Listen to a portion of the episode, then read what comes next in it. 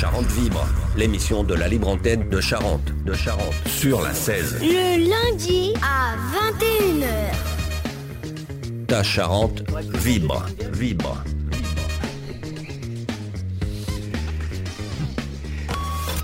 Et elle vibre ce soir, elle va vibrer euh, toute la soirée avec euh, plein d'invités. On fait une émission euh, spéciale euh, bassine. Avec, euh, bah on va faire dans l'ordre, hein, je suis désolé. Mesdames, nous avons Alexandre Raguet du NPA. Bonsoir Alexandre, Bonsoir. bienvenue. Nous avons également André de l'association Bassine Non Merci. Bonsoir André. Bonsoir. Et également Agnès, euh, qui est déjà venue il y a, il y a un an et demi. Agnès euh, Baudrière. De, la papa BNM. Voilà, alors ce qu'on va faire pour, pour vous deux, vu que vous êtes un peu loin de la table, on va, tu peux leur donner, euh, on, a un- on a même un assistant du Lisa, le, le micro sans fil et l'allumer, comme ça vous l'avez, vous pouvez vous le passer, ce sera peut-être un peu plus simple. Et euh, nous avons également euh, Gaëlle, euh, qui est sympathisante LFI et porte-parole, co-porte-parole de la France Insoumise en Pour- Charente. Pour la troisième Pour circonscription la de troisième Charente. circonscription. Nous avons également euh, Lucie et Jasmin qui sont avec nous dans le studio en, en spectateur. Et tout à l'heure, nous aurons au téléphone, euh, où j'ai mis ma, euh, ma fiche, nous aurons euh, René Pilato, député de la première circonscription de Charente. Nous aurons également Philippe Poutou, grâce à... Alexandre Agas, c'est dur hein, ce soir. Et nous aurons également notre ami Geoffroy Dudouis, qui est maire de Saint-Sulpice de Ruffec. Je vous propose, alors j'entends un téléphone qui fonctionne là quelque part. C'est qui ça? Ça, ça doit être Gaël. Qui a un téléphone Est-ce que c'est moi? Non, c'est pas moi. Bon, c'est pas très grave. Je vous propose, avant de, pour démarrer cette émission, de vous faire écouter un petit reportage sur, euh, sur les bassines. Ça vient de la chaîne euh, YouTube Partagée, c'est sympa. Et ça s'appelle La bataille de l'eau, ça dure 3 minutes. Ça remet le contexte pour tout le monde et euh, qu'on sache exactement ce que c'est les bassines et pourquoi vous êtes là ce soir. On écoute? À tout de suite. Voilà comment s'écrit l'histoire. Malgré la répression et les barrages de police, 30 000 militants ont mis leur corps sur la ligne parce que ce qui se joue ici, c'est un choix entre deux modèles d'agriculture et l'un des deux s'accapare l'eau.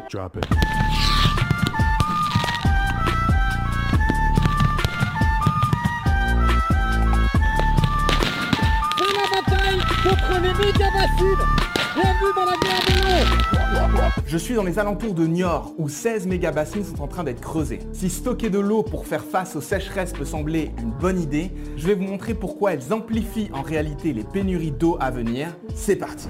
La France a connu un record de 32 jours consécutifs sans une seule goutte de pluie. Un record stressant. Résultat, le niveau des réserves phréatiques du pays est inférieur à la normale pour 80% d'entre elles. Vous avez quand même dans 32 départements euh, des nappes phréatiques qui sont à un niveau très bas. Euh, 20 C'est quoi C'est là, départements. on est au niveau du mois d'août en fait. Exactement. Pas assez d'eau dans les nappes en hiver, c'est la certitude de restriction d'eau cet été. Nos deux prochains étés qui devraient battre des records de chaleur à cause du retour du phénomène El Niño. Bref, la sécheresse aggravée par le réchauffement climatique, lui-même causé par nos émissions de gaz à effet de serre, pose un problème bah, à l'ensemble du vivant, à la faune, à la flore et aussi bah, à nous, à notre agriculture. On est sur de la terre complètement sèche, complètement desséchée, donc c'est impossible de faire germer des graines dans des conditions comme ça. Au niveau européen, les pertes agricoles liées aux vagues de chaleur et aux sécheresses ont triplé au cours des cinq dernières décennies. On en était déjà à 7% de pertes entre 1991 et 2015. On a des récoltes qui sont catastrophiques. Mais rassurez-vous, pour limiter les pertes, l'agro-industrie a trouvé la solution. La méga bassine, un réservoir d'eau artificiel, plastifié et imperméable qui s'étend sur 8 à 18 hectares, l'outil parfait pour stocker de l'eau en surface. Ah bah oui, pour récupérer l'eau de pluie quand elle tombe. Hum, non, ça c'est un mythe en fait. Tous les bassins, retenues, lacs récupèrent l'eau de ruissellement. Pas l'eau de pluie qui tombe directement dedans, mais celle qui ruisselle sur tout le territoire. Mais là, ce qui est spécial avec les méga bassines, c'est que c'est de l'eau qui est directement pompée dans des nappes phréatiques de surface. Oula, mais les nappes elles sont à sec C'est bien pour ça que la réglementation impose de réduire de 70% les prélèvements d'irrigation en été. Double prélèvement en hiver, lorsque, selon les promoteurs des bassines, il y aurait de l'eau en trop qui déborde et dévale les rivières, de l'eau gâchée. Il convient donc de sortir ce trop d'eau en surface de manière à l'utiliser pour irriguer tout l'été sans culpabiliser. Alors force est de reconnaître que c'est déjà bien mieux que ce qu'ils faisaient avant dans les alentours de Niort par exemple. Les 16 mégabassines en construction sont appelées réserves de substitution pour une irrigation agricole parce que l'intention c'est bel et bien de substituer, de remplacer les prélèvements qui avaient lieu en plein cœur de l'été. Dans les Deux-Sèvres, un rapport du BRGM permet aux irrigants de dire que leurs méga-bassines leur ont permis de réduire les prélèvements en été de 22 millions au début des années 2000 à 11,5 millions de mètres cubes d'eau aujourd'hui. Ce qui présente d'autres avantages très nets selon Thierry Boudot, le défenseur de ces méga-bassines, président de la COP de l'eau. L'arrêt du prélèvement l'été fait des remontées de nappe de 1 à 4 mètres et euh, on a des, des débits de rivière qui augmentent jusqu'à 30-40% par rapport à une situation initiale où on ferait ce prélèvement. On enlève la concurrence avec l'eau potable, notamment sur l'alimentation de la ville de Niort. Et bien sûr, on a une amélioration euh, de l'alimentation du marais Poitevin l'été, ce qui est un des buts recherchés. En plus de la sécurité euh, de l'agriculture. Bah écoutez, c'est merveilleux. Bah c'est la fin de cette vidéo, alors merci de l'avoir regardé. Mais non, pas du tout Tout ce que ça dit, c'est que prélever de l'eau en été, c'était de la merde voilà comment s'écrit l'histoire. Voilà, donc c'est... Je vous vois euh, sourire euh, Agnès. Bah oui, forcément, euh, la personne qui a... La personne qui a fait ce... cette vidéo... Oui. oui, je crois, apparemment. La personne qui a fait cette vidéo a bien compris tous les enjeux, elle les fait remonter. Ah. Bah, c'était l'autre micro. D'accord. La personne qui a fait cette vidéo a bien fait remonter tous les enjeux et elle le fait d'une manière euh, un petit peu humoristique. Donc ça fait du bien parce que nous qui sommes depuis euh, plusieurs années dans ce combat, et eh ben, ça nous fait du bien de voir qu'on est rejoint par beaucoup de personnes et des jeunes beaucoup. ce qui n'était pas le cas il y a 20 ans quand la papa, euh, l'association dans laquelle André était euh, fondateur, euh, a commencé à lutter contre les bassines avec la Confédération paysanne. Oui, parce que là, le, alors le son il est un peu bizarre, hein, vous trouvez pas? Non. Euh, parce que finalement, les bassines, c'est pas, c'est pas récent. Ça date pas d'il y, a, deux ans, ça date pas d'il y a trois ans. Voilà, c'est ça. Il y a 20 ans, en novembre 2002, José Bové est venu pour la première fois euh, en Charente pour dire, euh, pour dire que les bassines, c'était pas bon. Et d'ailleurs, à l'époque, on disait pas bassine. C'est José Bové, pour la petite histoire, qui nous a trouvé ce très joli patronyme pour euh, faire euh, référence à ces affreux euh, aménagements qui entraînent une augmentation des surfaces irriguées. Alexandre, quelque chose à rajouter? Non, mais d'abord bravo, parce que vous êtes des, pionniers de la lutte et c'est vrai que nous on arrive un petit peu sur le tard, même si ça fait maintenant des années qu'on y est quand même. Hein évidemment. Mais on voit là aujourd'hui euh, énormément de jeunes qui viennent dans les mobilisations, parce qu'y compris, je pense qu'il y a une génération qui est... Euh, qui est complètement prise dans la crise plus globale qui est la crise écologique, les crises écologiques et notamment la crise climatique. Et les méga-bassines, elles sont pleinement là-dedans, c'est-à-dire qu'elles vont faire, elles vont faire qu'amplifier la crise climatique. On a vu des incendies qui se sont aussi multipliés euh, cet été avec euh, les feux notamment euh, de champs secs ou de forêts, y compris en Charente. Hein. il y en a eu énormément. Et tout ça, c'est aussi lié à, ces projets de méga bassines puisque l'assèchement des mares, des rivières, etc., bah, crée des, des, zones de plus en plus sèches. Voilà, donc effectivement, les jeunes se mobilisent pour le climat et contre les méga bassines et contre des projets d'autoroute euh, j'ai vu euh, aussi euh, dans le coin de Normandie et entre, enfin, vers Toulouse, j'ai vu qu'il y avait des, mobilisations qui se mettent en place. Nous, on est très contents. Et tout ça, c'est en fait une mobilisation contre le capitalisme, en fin de compte, et contre le productivisme. Voilà. Alors André, justement, donc là on a deux générations. On a les André, donc précurseur dans le, dans le combat des, des bassines, et autre chose, je suppose. Oui, alors pour moi, évidemment, ça rappelle tout un tas de, choses, euh, en particulier le début de l'irrigation, parce que elle fait partie de cette génération qui euh, fonçait dans, le progrès et dans les, et dans les nouvelles techniques. Et euh, même sur la ferme, quand on a démarré, on s'est posé la question d'irriguer. Donc on ne l'a pas fait parce qu'on n'a pas trouvé d'eau à cette époque. Vous aviez une exploitation, c'est ça? Oui. D'accord. Oui, oui. Bon, et alors la, première réaction qu'on a eue, parce que, bon, je fais partie de, des paysans travailleurs. Et à ce moment-là, on a commencé à s'inquiéter dans le sens que l'eau représentait euh, un avantage pour certains. quoi. C'est-à-dire, c'était déjà créer une différence entre euh, pour, pour, pour, les gens. Voilà. Et euh, je peux déjà faire un commentaire sur ça, c'est que les bassines, si elles se sont développées, c'est parce qu'elles ont été largement subventionnées. Et je regrette qu'aujourd'hui, cet aspect du subventionnement public ne soit pas plus mis en avant. Oui, alors oui, parce qu'il faut savoir une chose, c'est que les bassines, on va peut-être donner la parole à... Je fais tourner la parole. Les bassines sont financées par, euh, par vous oui, à 70% euh, par l'État euh, à travers les cotisations pour les agences de l'eau. Voilà, les taxes et tout ça. Et donc, ce sont les, citoyens qui financent ces constructions qui, bah, pour la région des Deux-Sèvres, ne servent qu'à 6% des agriculteurs. Mais alors justement, là la question est est-ce que justement les, ces 6% d'agriculteurs vont pas nourrir le c'est pas pour nourrir le reste de la population? Je fais rire Agnès. Oui, bah, moi ces choses-là ça me fait toujours rire parce que euh, on a déjà eu des soirées avec euh, Christian Dagneau, le président de la Chambre d'agriculture, qui nous sort cet argument-là. Et euh, pour nous, on a bien conscience que en fait c'est un changement de modèle qu'il faut. Il faut absolument qu'on arrête de faire du maïs chez nous pour l'emmener à la palisse, pour euh, lui faire traverser euh, les océans.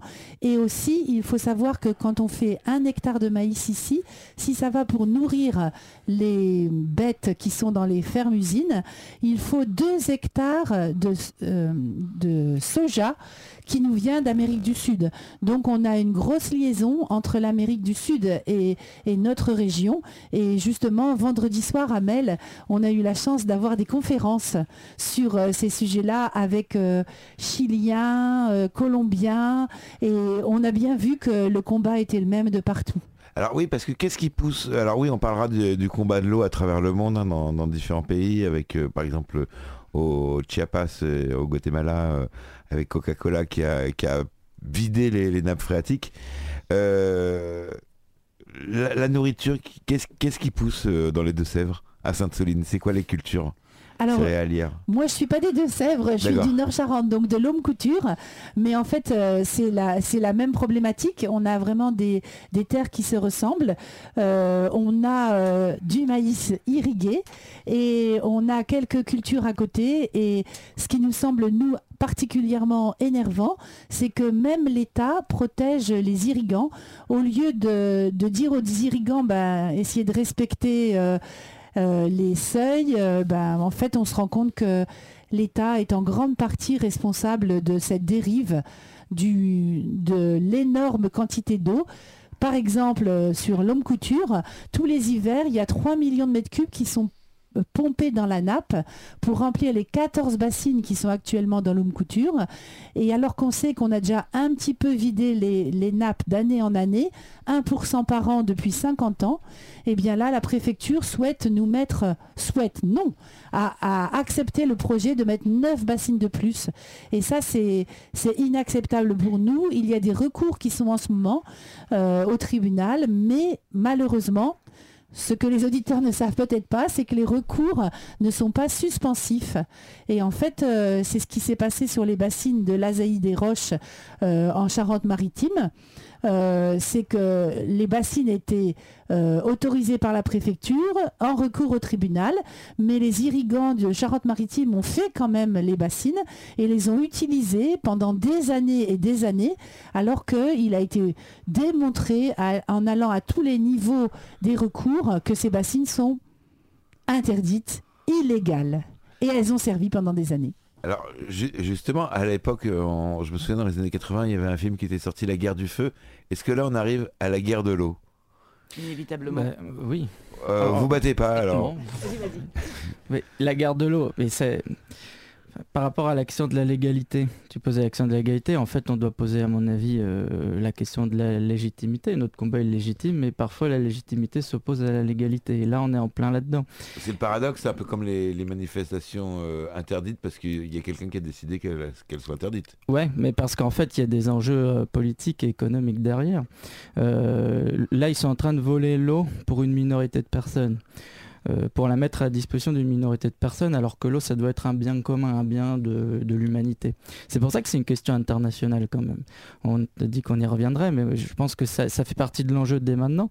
C'est-à-dire qu'en fait, ce qui, se passe aujourd'hui, c'est que le combat qu'on mène euh, dans le Poitou, c'est un combat euh, internationaliste et il faut le dire tout de suite. Effectivement, parce que là, on a une minorité de personnes avec de l'argent public euh, avec euh, un État, parce qu'on quand on parle d'argent public, il faut aussi parler de la répression qui est mise. Euh, enfin, je veux dire quand on parle d'hélicoptères, ah de canons à eau, d'armes, de, guerre qui sont démultipliées, de plus de 3000 gendarmes et policiers qui sont là, ça, ça coûte beaucoup d'argent aussi pour défendre, pour défendre un petit groupe de personnes qui viennent pour piquer un bien de l'humanité. C'est pour ça que la mobilisation, elle doit être d'abord ancrée localement avec des paysans, avec des habitants, etc. Mais, que mais en même temps, le fait d'avoir un soutien mondial et que nous, on soutienne mondialement les autres mobilisations autour de l'eau, c'est clair. Il y a une guerre de l'eau. C'est pas nous qui l'avons déclenchée.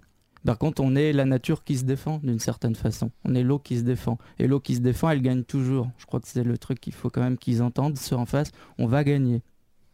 De quelle façon? La façon qu'on trouvera, mais on gagnera. On trouvera les chemins de traverse, mais on gagnera. On a différentes euh, solutions. On a l'éducation populaire. Donc nous, euh, avec BNM Home Couture, euh, en septembre 2022, on a déjà organisé le premier forum de l'eau à Angoulême. Euh, donc je vous invite déjà toutes et tous à venir au deuxième forum de l'eau qui aura lieu le 9 septembre 2023 à Angoulême où on reparlera de cette problématique à chaque fois en essayant de faire euh, eh bien pour que chacun y retrouve un peu euh, ses billes parce que le problème de, des bassines est un problème extrêmement complexe et donc on peut vous annoncer déjà qu'on aura Anne Morwen Pastier qui est euh, l'hydrogéologue qui euh, soutient beaucoup en ce moment la lutte euh, dans les Deux-Sèvres, qui viendra. Et on aura aussi sûrement le, problème des Vosges, de l'accaparement de l'eau dans les Vosges, et d'autres collectifs qui viendront pour montrer aussi que on est tous solidaires les uns des autres et que ça ne peut plus continuer. De toute façon, on sait très bien que les bassines, si dans les régions où il y a eu des bassines, on n'a jamais basculer sur une agriculture plus résiliente, plus respectueuse. C'est ça aussi, ce n'est pas que le problème de l'eau, c'est aussi que dans les endroits où il y a des bassines, au Chili, en Australie, ça n'a jamais permis, ils ont été précurseurs avant nous, ça n'a jamais permis d'améliorer l'agriculture. Et dans ces régions-là, ils n'ont même plus d'eau dans les nappes phréatiques. Donc il n'y a plus d'eau dans les bassines, plus d'eau dans les nappes phréatiques, donc c'était euh, pire, que, pire que mieux. C'est une aggravation. En fait, en donnant la possibilité à des gens d'irriguer en plein été et que le voisin ne peut pas irriguer, on, entraîne cette agriculture industrielle à avoir plus de moyens, donc à mettre encore plus d'engrais, à avoir encore plus de, de superficie, parce que c'est aussi comme euh, tout le monde le sait, un accaparement des terres. Alors justement, ma question bête, c'est ce que je, posais tout à l'heure à, à Gaël. On peut pas utiliser justement les bassines à d'autres utilisations, par exemple faire une base nautique, faire une, base pédalo, tout ça. Et, non, parce qu'à partir du moment où on prélève de l'eau dans la nappe phréatique, c'est-à-dire de, et qu'on la rend stagnante, euh, et qu'on la rend stagnante, eh bien, euh, on a le développement d'algues. On prend une eau qui serait potable, on la met à, l'air et à partir de là, on la rend non potable. On la rend, euh, on la... il y a une, voilà. Alors moi, je, lis euh, sur, mes petites fiches amélioration de la qualité de l'eau. Alors ça, c'est ChatGPT qui, qui me l'a dit. Je lui ai demandé euh, en toute sincérité de me donner des arguments pour les, bassines et m'a dit amélioration de la qualité de l'eau. Les bassines peuvent aider à améliorer la qualité de l'eau en stockant l'eau pendant une période suffisante pour permettre aux contaminants de se décomposer. Euh, c'est tout l'inverse qui se passe. Euh, voilà, à partir du moment où on prend une eau courante euh, qui est potable et qu'on la met en surface, eh bien, on, a des développements de bactéries et au contraire, ça la rend non potable. donc non, il n'y a pas une amélioration des qualités de vie. Mais pour rebondir sur ce que vous disiez tout à l'heure, on a une chance malheureusement, c'est qu'on a des pays, on a des, territoires qui ont fait ces expériences-là avant nous et euh, on peut voir aujourd'hui euh, ce qui se passe, que ce soit en Californie, euh, au Mexique ou au Chili. Et aujourd'hui, dans certains quartiers de Santiago, il n'y a plus d'eau au robinet. L'adduction d'eau potable n'est plus apportée à la population parce que les nappes phréatiques sont vides, parce qu'il y a 10 ans, ils exploitaient, ils étaient en, grande céréaliculture de maïs notamment. Et c'est ce qui se passe au Guatemala avec Coca-Cola, donc qui a pompé toutes les nappes phréatiques. Aujourd'hui, si tu veux acheter de l'eau, si vous voulez acheter une bouteille d'eau, Enfin, si vous voulez boire de l'eau, il faut zones du Mexique où le sol est descendu de 10 mètres. Tout à fait. Et, aujourd'hui, il n'y a plus que de l'eau en bouteille vendue par Coca-Cola. Avec. Euh, c'est la guerre de l'eau. c'est la guerre de l'eau.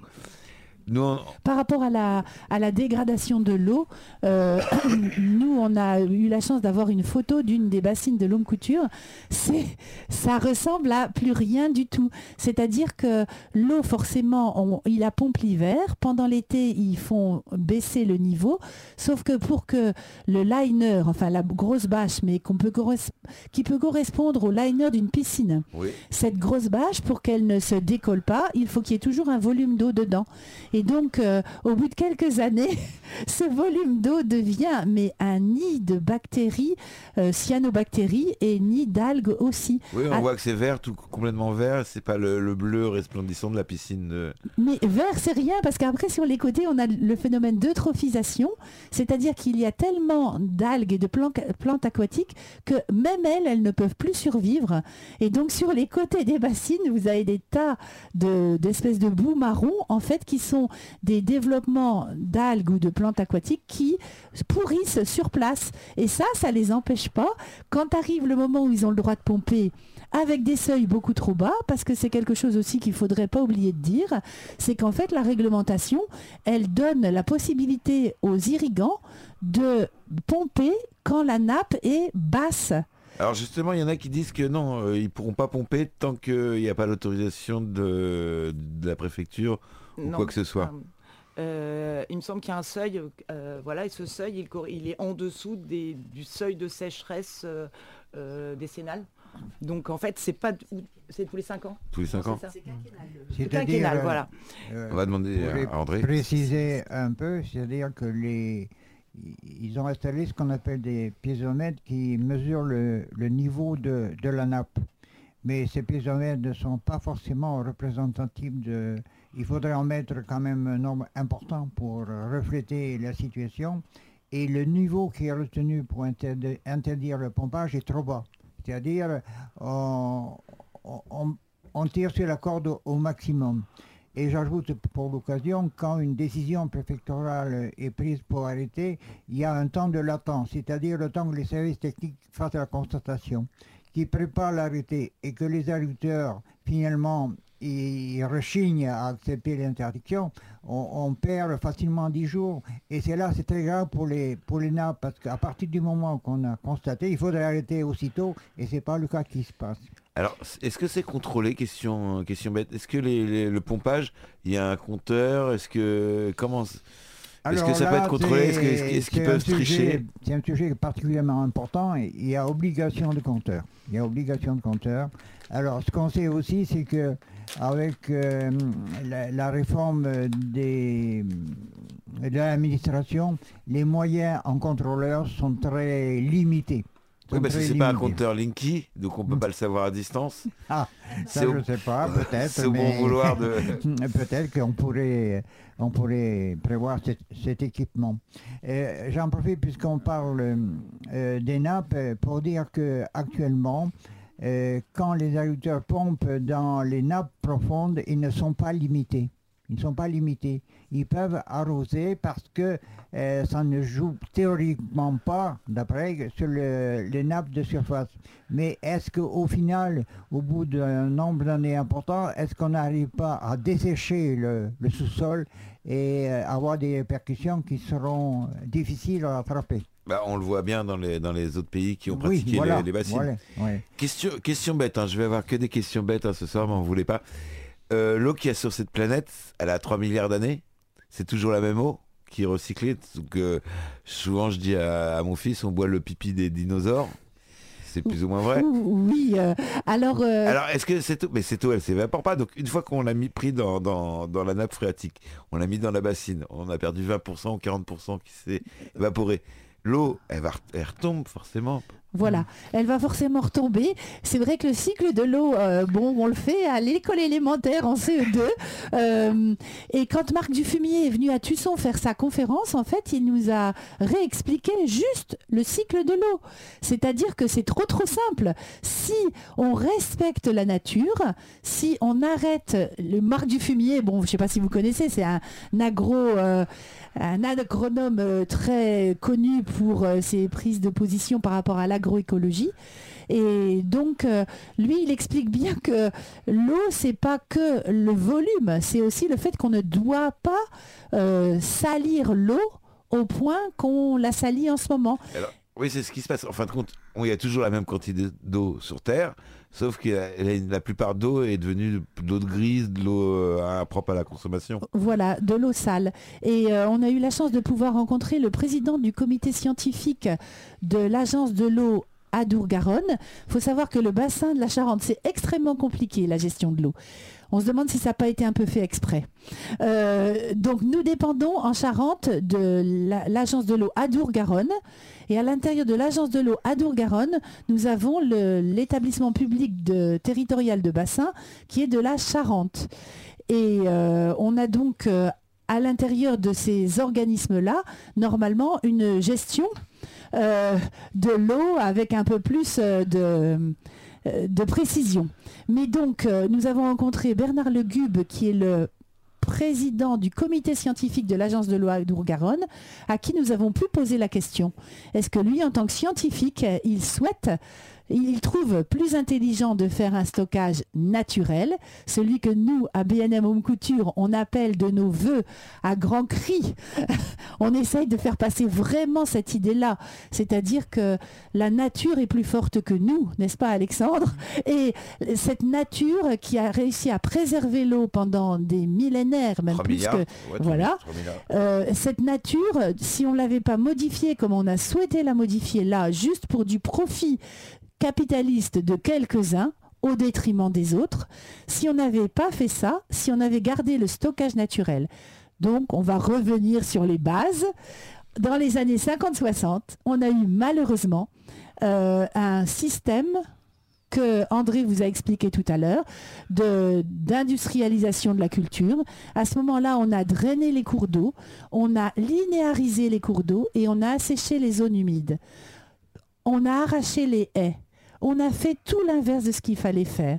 On sait maintenant qu'on peut récupérer parce que la nature, elle est beaucoup plus résiliente que nous. Oui, elle reprend son, dessus en une dizaine, une quinzaine d'années. Euh, voilà, on peut espérer, oui. Si on remettait des zones humides, les zones qui étaient humides, on les remet humides. Si on replantait des haies, si on délinéarisait les cours d'eau, c'est-à-dire que ces rivières dans lesquelles les agriculteurs sont passés avec des pelles mécaniques pour creuser le lit, si on faisait tout ce travail qui, coûterait beaucoup moins cher que de faire une bassine, on accentuerait la renaturation et on arriverait à regagner cette, cette infiltration de l'eau dans la nappe phréatique. Il faut savoir que dans les nappes phréatiques, il y a des bactéries.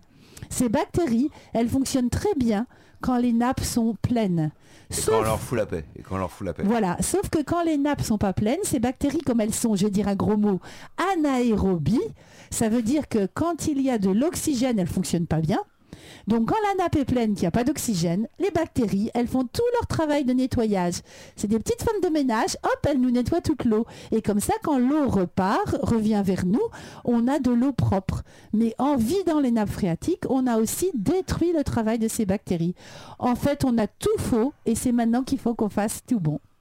Voilà. Et donc, euh, merci pour l'aide pour, pour la transition. Et c'est comme ça que ce week-end, vous vous êtes retrouvé euh, à Sainte-Soline. Mm. Euh, qui n'y était pas?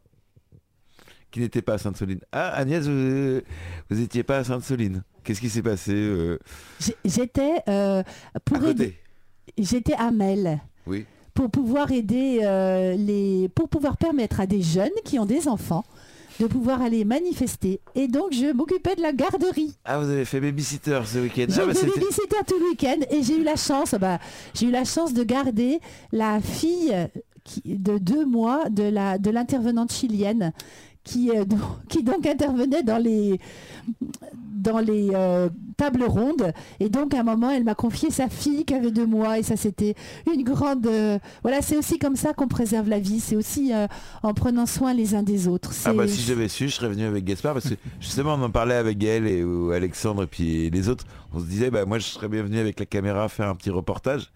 Puis en voyant ce qui s'est passé ce week-end, me suis dit, j'ai bien fait de pas venir avec, euh, avec le fiston. Voilà, en fait, parce qu'à Sainte-Soline, la dernière fois, on avait vu beaucoup de violence. Donc, euh, on a organisé pour la première fois. Mais pour les autres fois, il y aura toujours de la garderie. Ah bah ça, c'est une très bonne idée. Alors, chacun votre tour. Et en attendant que, que Philippe Poutou nous, nous appelle, ou c'est à moi qui l'appelais ou c'est à lui qui va nous appeler? Je pense qu'il va appeler. D'accord. Il a mon 06. Euh, Philippe Poutou, il a mon 06. Qu'est-ce qui s'est passé ce week-end? J'aimerais bien que vous vous racontiez chacun votre tour ce que mm. vous avez vu, mm. euh, ce que vous avez ressenti, pas ce que vous avez entendu à la radio, parce qu'on nous a dit à la radio ce que vous, vous avez vu réellement et uniquement ce que vous avez vu. Mm. Bah, Alexandre. Comment ça s'est passé? T'es arrivé à quelle heure? Raconte, euh, voilà, de... Parfait, je vais raconter le déroulé de ma journée. 5 minutes, c'est... non, je vais faire vite. Prends 7 minutes. Non, non, non, non, on est arrivé, nous, on avait fait un, on avait fait un cortège spécifique du NPA parce qu'on avait des camarades qui venaient de toute la France. Je me permets de les saluer s'ils écoutent. On a des camarades qui sont venus de Lille, de Toulouse, de Lyon, euh, de Rennes, de Rouen, euh, et puis de partout, en fait. Hein, voilà, donc ça, déjà, c'est quand même la preuve qu'il y a eu une mobilisation populaire énorme. Voilà, donc on avait fait un rendez-vous à Chaunet, voilà, pour être très précis, maintenant on peut le dire. Oui, ah, vous euh, étiez caché l'arrière-garde. Exactement, donc on s'était donné rendez-vous à Chaunet. Et euh, de Chaunet, on est parti à pied jusqu'à Vanzé, puis Sainte-Soline. Ça fait quand même une petite marche, mais on, est, on était déterminés. Voilà, donc nous, ce qu'on a vu bah, jusqu'à de Vanzé, enfin de Chaunet à Sainte-Soline, c'est-à-dire bah, rien. Voilà. Enfin, on a, on a, on a vu deux, trois gendarmes par-ci par-là, mais pas grand-chose. Qui étaient perdus? Ouais, voilà, ils étaient là sur le côté, on leur a indiqué la route. Euh, bon. Non. Je... euh... leur filé les, les LBD. C'est ça. Et donc du coup, une fois par contre arrivé à Vanzé, là on a vu du monde. C'est-à-dire qu'on a commencé à se dire, oulala, ça, ça va être une très grosse mobilisation, noir de monde, des chemins remplis sur des kilomètres. Et en plus, on nous a dit, mais attention, vous êtes la tête du truc. En fait, vous êtes les premiers, vous êtes le cortège rose. Je crois que c'était le cortège rose. Et euh, en fait, on était déjà énorme. On nous a dit, mais il y en a deux autres qui vont suivre. Alors là, on s'est dit vraiment, c'est énorme. Et donc on est parti vers, euh, vers, euh, vers, vers Sainte-Soline à pied. Là, on a commencé à voir au loin des chevaux, des gendarmes sur des chevaux. Puis ah, ensuite, pas des quads alors Alors il y avait des quads aussi juste après et des motocross. on a vu les, tout, hein. des hélicoptères dans le ciel, mais jusque là, bon, c'était du folklore, mais rien. En revanche, quand on a commencé à s'approcher de la bassine, là on a compris. En fait, ils ont fait un fort à la mot. Ils avaient euh, mis euh, tout l'arsenal au même endroit. Voilà. Et donc moi je me suis retrouvé avec euh, camarades Jasmin et Lucie présents et d'autres en fait, on s'est retrouvé en première ligne. Voilà. Donc, euh, ah, On était à 50 mètres, 100 mètres euh, de tout. Voilà. Donc, on a, on a été absolument complètement euh, gazé pendant une heure et demie sans, bouger parce qu'on avait fait une ligne et on était, on était, on était vraiment là pour essayer un petit peu de, faire un point de fixation. Nous, on n'avait rien, on n'avait pas une arme, pas, pas une pierre, rien, on était là. Mais on s'est fait gazer. Même pas le briquet, même pas un briquet. Même pas parce qu'on avait donné des consignes, hein. emmenez rien. Voilà, donc, euh, et un niveau de violence extrême qui est en fait des scènes de guerre. Voilà, des scènes de guerre où on se dit, euh, ils sont prêts à faire ça pour protéger. On dit pour protéger un trou. Symboliquement, c'est vrai, c'est protéger un trou. Mais en fait, c'est pour protéger. Nous, ce qu'on dit, c'est pour protéger une classe sociale. Euh, parce que on dit, euh, les agriculteurs, mais là en fait on parle de capitalistes de l'industrie, on parle d'agro-business, de gens, c'est pas des paysans en fin de compte qui vont bénéficier de, de, l'eau des bassines. Euh, les petits paysans, ils n'y en bénéficient pas. Et donc ils sont prêts à, pour défendre un modèle économique, à aller jusqu'à potentiellement tuer, quoi. Parce qu'ils ont tiré dans des gens, les blessant gravement. On sait qu'il y a deux personnes entre la vie et la mort. Alors d'ailleurs, on tient à leur euh, dédicacer cette, cette, émission, on leur souhaite euh, prompt rétablissement. Oui. Et avec y compris après un blocage comme le démontre la LDH, hein, c'est pas des gauchistes, euh, la LDH c'est la Ligue des droits de l'homme l'explique, y compris avec euh, plus de 3h40 pour avoir un, des soins, c'est-à-dire qu'ils ont bloqué les, ambulances. Une fois bloqué, ensuite ils ont empêché le rapatriement au CHU de Poitiers. Et ça, tu, l'as vu toi-même ou? Ah bah oui, on était à côté. J'ai pas vu exactement la. Qui, a tiré en premier? Bah, de toute façon, on n'a pas d'armes, donc on ne peut pas tirer. Non, mais en fait, tirer, il faut s'entendre. C'est-à-dire que quand on est dans une, euh, quand on est dans ce genre de situation, il faut bien faire attention. La violence, elle n'est pas choisie par les personnes qui manifestent, parce qu'en fait, c'est une violence en réponse on ne peut pas comparer l'arsenal euh, de l'État avec tout son matériel, etc., avec euh, quelques pierres, voire même éventuellement quelques cocktails Molotov. Enfin, je veux dire, à un moment donné, on, c'est normal d'avoir des choses pour se défendre, même si moi, c'est pas ma culture. Je, suis de, je soutiens à 100% tous les moyens des, personnes qui veulent se défendre. Chacun lutte comme il le veut. Des personnes qui vont préférer se mettre en retrait, plutôt qui vont être pacifiques, d'autres qui vont préférer privilégier la voie euh, de la justice. Chacun fait comme il veut, tout est respectable. Mais celles et ceux qui veulent se défendre lorsqu'on leur tire dessus, ils ont raison.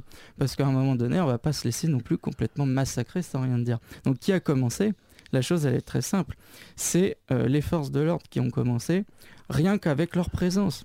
S'ils n'avaient pas été là, il n'y aurait pas eu de violence. Euh, vous auriez, si, parce que, alors, euh, je dis si j'étais pas, il paraît qu'il y avait des gens avec des meuleuses sans fil.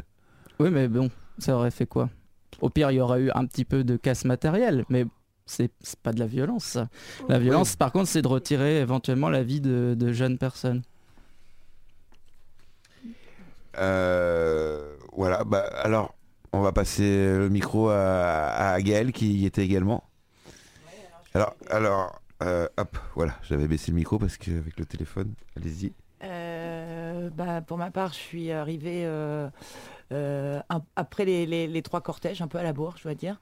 Euh, je ne pensais pas que la marche serait si longue. Et quand je suis arrivée, j'ai vu un attroupement euh, de personnes plutôt joyeuses, pas du tout agressives. Et puis les, voitures des, policiers brûlaient déjà. Donc j'étais au, sud de la bassine, je pense sud-ouest. Et plus je m'approchais, à un moment il y avait des fossés, hein, et, euh, euh, je passe un pont et je me retrouve euh, un peu plus proche de l'angle. Et là, je me rends compte qu'il y a des trucs qui tombent du ciel. Et ça, là où ça tombe, ça fait. Bah, j'ai pensé au shrapnel, moi. C'est-à-dire que ça tombait, puis ça envoyait des éclats dans les jambes, les, j'ai compté, ouais, j'ai vu des personnes qui, euh, qui prenaient des, des bah, qui s'arrêtaient de marcher, qui se tenaient les jambes, qui se tenaient. Euh, euh, j'ai vu aussi des gens qui voulaient absolument enterrer des des gaz lacrymogènes et au moment où ils enterraient, ils explosaient et, et avec la terre et bah oui, on enterre avec la terre pour éviter que le gaz n'arrive, mais là, au moment où vous voulez enterrer, ça a explosé et donc les mains prenaient. Euh, euh, donc, euh, quand, le soir ils ont dit 7 blessés, c'était pas possible. C'était pas possible. C'était c'était plus que que, que, ça, évidemment quoi. Donc j'entendais, ils avaient des mégaphones, voilà, des, personnes qui organisaient et, qui disaient que le SAMU était bloqué, qui refusaient de faire venir les SAMU, que les élus étaient autour. Euh, et, même là, euh, ils ont gazé les élus, les obligeant à reculer, mais il y avait des personnes euh, en, état grave, dans le coma déjà. Et bah, il fallait, fallait les emporter avec eux. Enfin, c'était. Le, pire, je trouve, c'est que que, la force publique, elle a empêché les secours d'arriver avec des, personnes en état grave. Alors justement, il y a, des contre-informations. Darmanin qui dit par exemple que justement c'est les, manifestants qui ont empêché les, véhicules de, s'approcher. C'est marrant parce que Marie Tondelier, quand elle a appelé euh, Elisabeth Borne, euh, bah, elle n'a pas eu en perso, hein, mais euh, il n'a pas fallu trois minutes pour que le SAMU arrive. Je ne pense pas que, que c'était les manifestants. Non, non, ils avaient véritablement euh, l'interdiction, soit disant que la zone était, euh, était dangereuse, ils avaient interdiction de s'approcher. Puis, c'est la honte. Enfin, en fait, faut poser, excuse-moi, faut juste poser la question. C'est-à-dire quand on, tire avec des armes de guerre sur des gens et qu'on bloque ensuite l'accès euh, des soins, qu'est-ce que c'est ça? Faut poser la question. Bah, c'est un début de crime de guerre. Non, non, mais c'est des assassins. C'est des assassins, tout à fait. Et, ce qui m'a aussi choqué, c'est qu'il tirait ses grenades, je pense que c'était des grenades de désencerclement, mm. il les tirait avec des mortiers. Et donc ça, ça allait extrêmement loin. Ça passait les lignes de ceux qui les attaquaient pour tomber sur les, les, manifestants pacifistes. Ah oui, c'est-à-dire qu'au lieu de, défendre... Euh, Absolument. Ils ont attaqué... Ils attaquaient derrière. Euh, et, là, la volonté, elle était véritablement euh, de, défendre l'autorité de l'État. Moi, je vois que ça parce que non, c'est pas un trou, parce que c'est symbolique, tu as raison. Euh, et, là, on défend les intérêts de quelques-uns, mais on défend les intérêts d'un système et d'un système qui aujourd'hui euh, tue le vivant.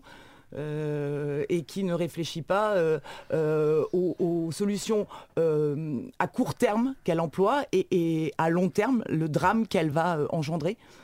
Voilà. Donc.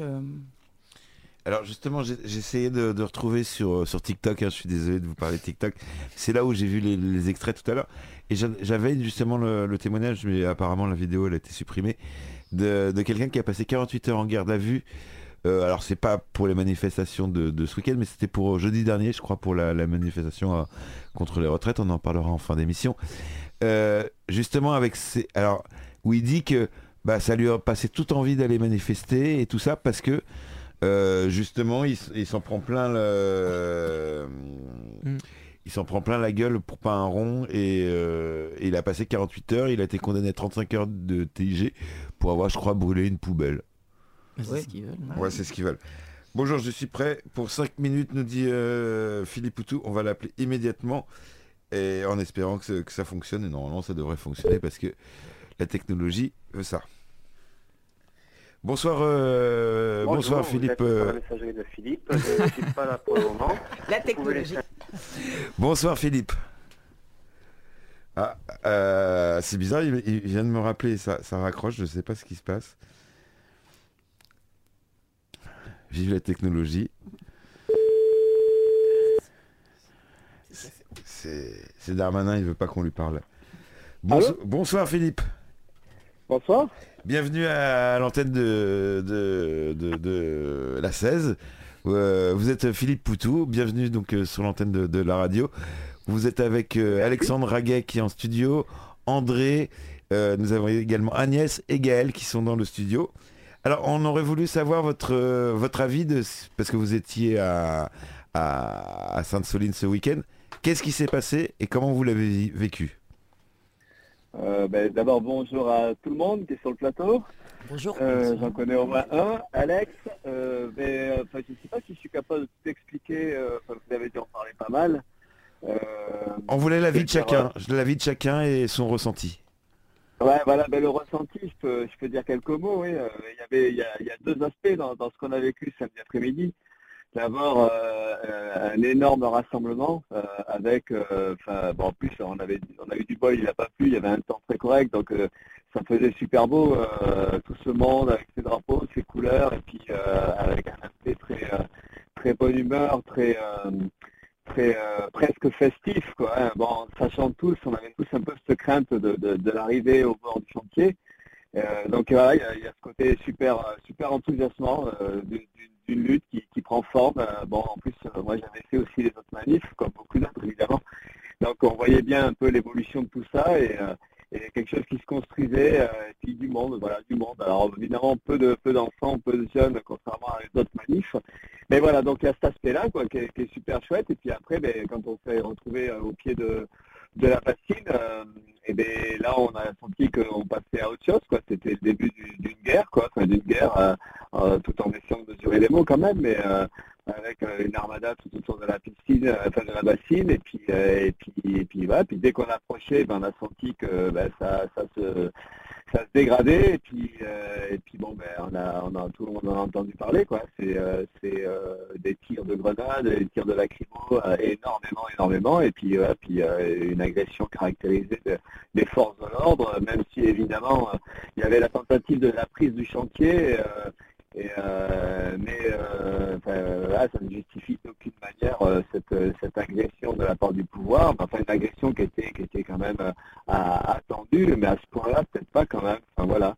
Donc, donc voilà, il y a le côté chouette, le côté enthousiasmant du combat, puis le côté hyper triste des dégâts humains que ça fait parce qu'en fait, il y a énormément de blessés. Et puis, euh, et puis là, on sait, euh, on sait qu'il y en a au moins deux très très grièvement blessés, euh, un qui est peut-être en train de mourir. Et voilà, donc c'est hyper triste. Et ça fait peur aussi. il y a tout ça qui se mélange. Donc, et, en se posant des questions sur, sur la suite, comment ça va se mettre en place, en sachant qu'on n'a pas envie le combat. Mais en même temps, voilà, il y a des choses qui graves qui se passent que ça va, ça va faire douter de comment on peut continuer tout ça, mais, euh, mais voilà, donc euh, du coup on avait quand même des sentiments très, très partagés, mais au fond une vraie révolte, quoi, une vraie révolte contre la façon dont ça se passe, à la fois enfin la forme et puis le fond, euh, le fond du combat, enfin le fond de ce que font, de ce que fabriquent les pouvoirs, quoi. Oui. Alors oui, vous avez vous avez presque répondu à la, deuxième question que je voulais vous poser. C'est quoi la suite? Parce que, alors, vous, vous êtes, euh, vous êtes euh, je vous avais déjà interviewé l'été dernier. Par rapport à, d'autres personnes, vous êtes beaucoup plus médiatique. On, vous avez peut-être plus la possibilité d'aller sur les plateaux télé des, grandes chaînes. Euh, quelle suite vous allez donner La suite médiatique, suite insurrectionnelle, peut-être suite politique? Mais ben, euh, ouais, pour l'instant, j'ai pas trop l'occasion d'aller sur les plateaux. Je suis un peu grillé aussi euh, de par. ils veulent plus, ils veulent plus vous voir sur les plateaux. Ben, il y a des endroits où j'ai l'impression que ça, ça le fait pas quoi. Mais euh, ouais, la suite, euh, ben, on a intérêt à y réfléchir sérieusement parce que bon, de toute façon, à mon avis, du côté de Julien Leguet euh, et euh, des soulèvements de la terre, la conf paysanne et tout ça, on peut imaginer évidemment qu'il n'est pas du tout question d'abandonner le combat. Mais maintenant, effectivement, comment, euh, comment se prépare la suite en, tenant compte à la fois des drames humains qui se sont déroulés ce samedi-là et en sachant que visiblement, en tout cas, ça a l'air d'être le ton qui est donné par les conférences de presse de Darmanin tout à l'heure, c'est qu'en fait, ils vont pas, eux, changer de, de façon de faire, c'est qu'ils euh, vont euh, être peut-être encore plus durs, en tout cas ils menacent d'être encore plus durs. Donc euh, il faut qu'on tienne compte de tout ça, comment on fait, en lien évidemment avec la bataille des retraites, parce qu'on voit bien que d'abord il y a un lien politique, dans les deux cas c'est des questions de démocratie, c'est des questions de comment les populations elles peuvent s'occuper de leurs propres affaires et comment on combat un système qui est dirigé pour les riches ou qui est dirigé pour, pour, pour toujours les mêmes possédants, cette poignée de possédants.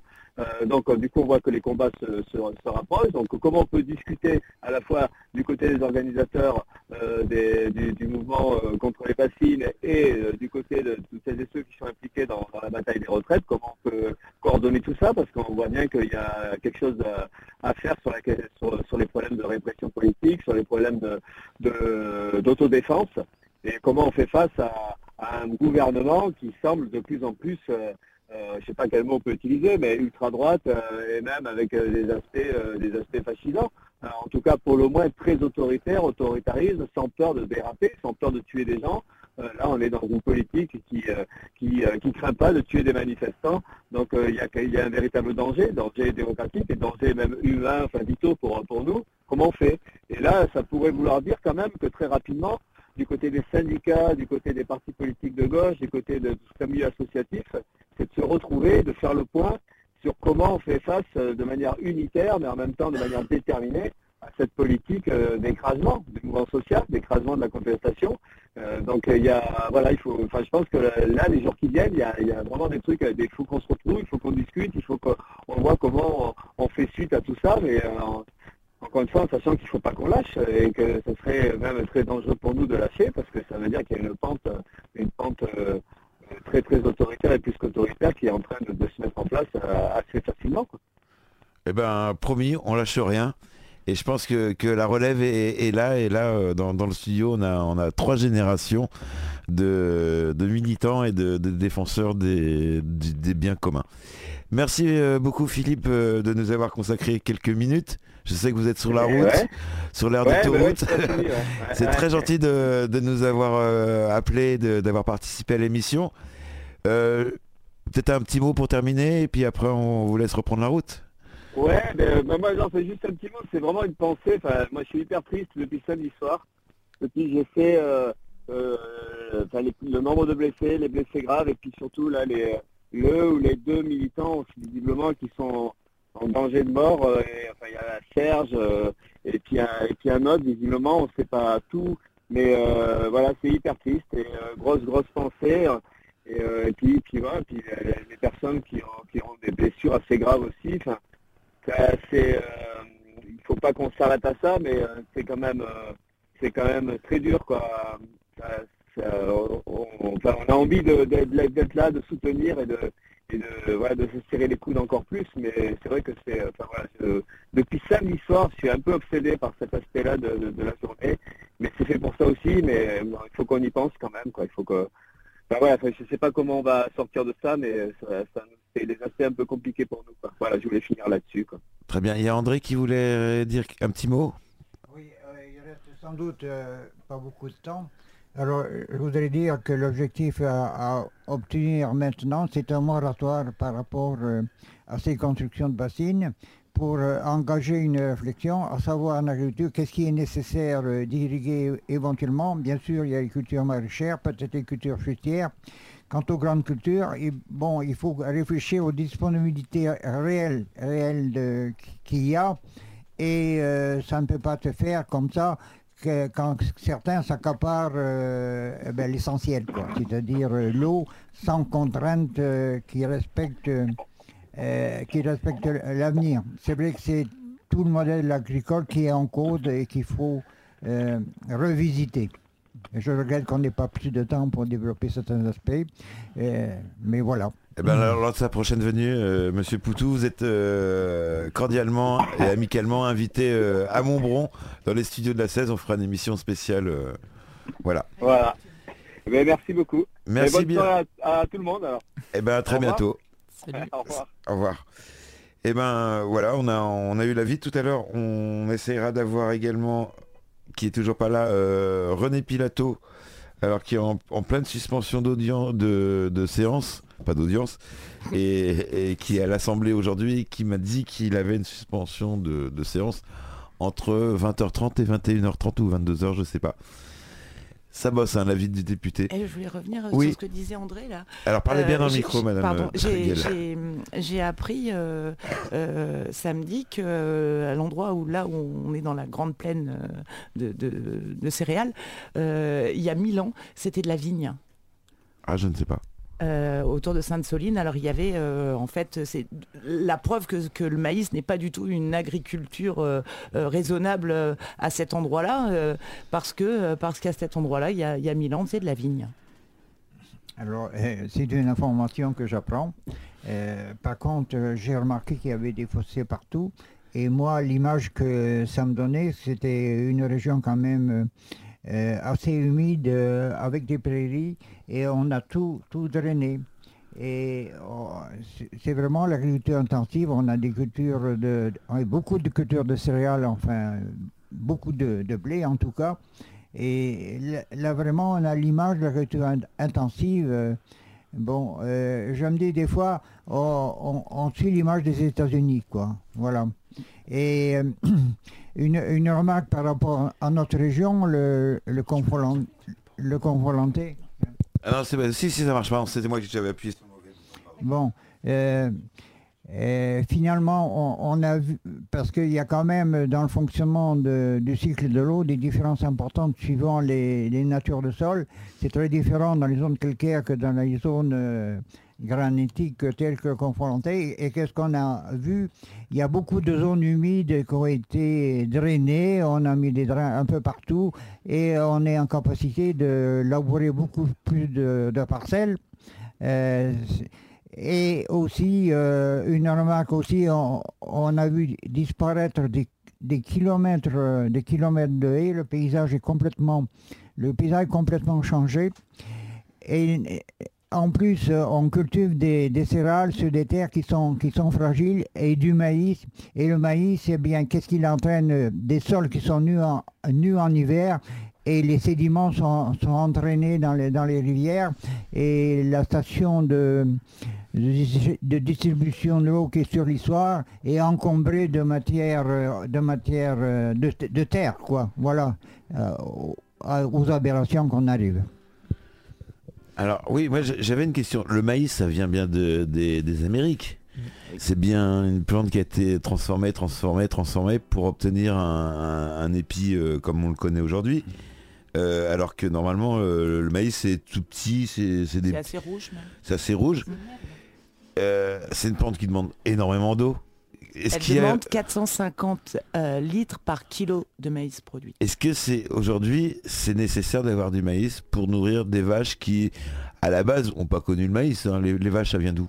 Je sais pas euh, si quelqu'un le. Ah, les vaches. Euh, Ça vient d'où?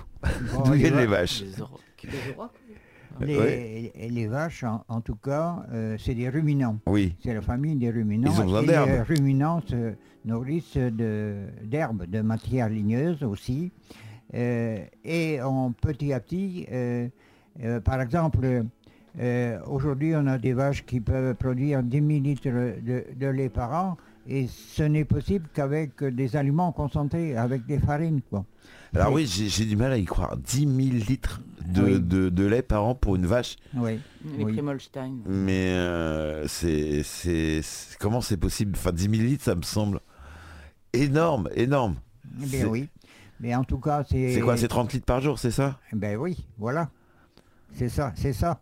Et euh, nous, quand on a démarré la ferme, produire euh, des vaches qui produisaient 4000 lignes de lait par an, c'était beaucoup.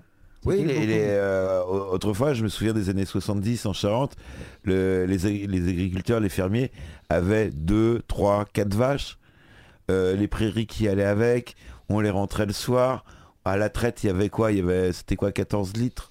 Même pas tout casser dans, dans, le seau. je sais plus, moi je me souviens plus. Reprendre l'histoire de la Charente Limousine, qui euh, avait une production euh, de viande. Essentiellement, le lait n'est venu que, en particulier, avec l'arrivée des migrants des gens de l'Ouest qui ont euh, amené le ont le, cheptel et qui se sont mis à produire du lait. Ça date de cette époque-là. Mais nous, on était plutôt une zone d'élevage parce que moi, je suis sur le granit et donc on est en plein, voilà, dans les, dans les, encore dans le bocage. peut-être plus pour très longtemps parce que bah, pareil, ils détruisent les haies euh, et, on se tourne vers une production laitière plutôt qu'une euh, production euh, Avec la destruction, après on pourra. Alors justement, ça va être on, peut en parler. C'est voir, on l'a abordé un petit peu en début d'émission, c'est changer le, son mode de, consommation qu'on a à l'heure actuelle. Aujourd'hui, on va au supermarché, on achète de la viande, on soucie même pas d'où elle vient on achète du poisson, on ne soucie pas d'où il a été pêché. On mange tout et n'importe quoi. Quand on a un petit, une petite dalle, on va au McDo ou au Burger King, au KFC, pour ces trois marques. Est-ce que tout ça, il faut, c'est révolu, c'était l'époque ancienne de, bah de, de notre génération, par exemple, et que le Alexandre et, ses petits frères vont, vont plus du tout consommer. Quand je dis petits frères, c'est. Oui, oui, parce que j'ai pas de frères. Donc, euh, oui, bah, toi ou, Gaspard, la, génération qui arrive, qu'est-ce que vous allez manger et comment vous allez le manger? Et Moi, je pense que. Bon, camarades paysans pour en dire un mot, mais moi je pense que je, évidemment qu'il faut manger bien et tout ça, mais je crois que là il y a quand même un problème plus global que de l'individu. C'est-à-dire que je, enfin il y, a quand même, par exemple quand on on va au magasin, il y a un autre souci, c'est toute, la concentration de, déchets aussi, par exemple, qu'il peut y avoir. Bon, mais ça, c'est pas de la faute des individus. Si un aliment, il est entouré par 25 euh, trucs en plastique. Bon. Ah oui, alors comment on fait justement bah, Moi, je pense que justement, la question, elle est d'avoir euh, une planification euh, de l'économie, y compris de, discuter de qu'est-ce qu'on produit, qu'est-ce qu'on produit pas. À mon avis, la, discussion, elle se, tourne, elle se situe au niveau de la production et pas forcément au niveau de la consommation. La consommation, c'est un moindre mal dans la période actuelle, c'est-à-dire dans le cadre du capitalisme. Si on peut effectivement éviter au maximum une mauvaise consommation, très bien. Mais la, mais, mais la consommation, elle va pas forcément impliquer sur la production. Ah c'est dans l'autre sens que ça se passe. Le modèle capitaliste crée des, mm, des besoins qui n'existent pas à la base. Par exemple, euh, il n'y a aucun besoin de manger McDo.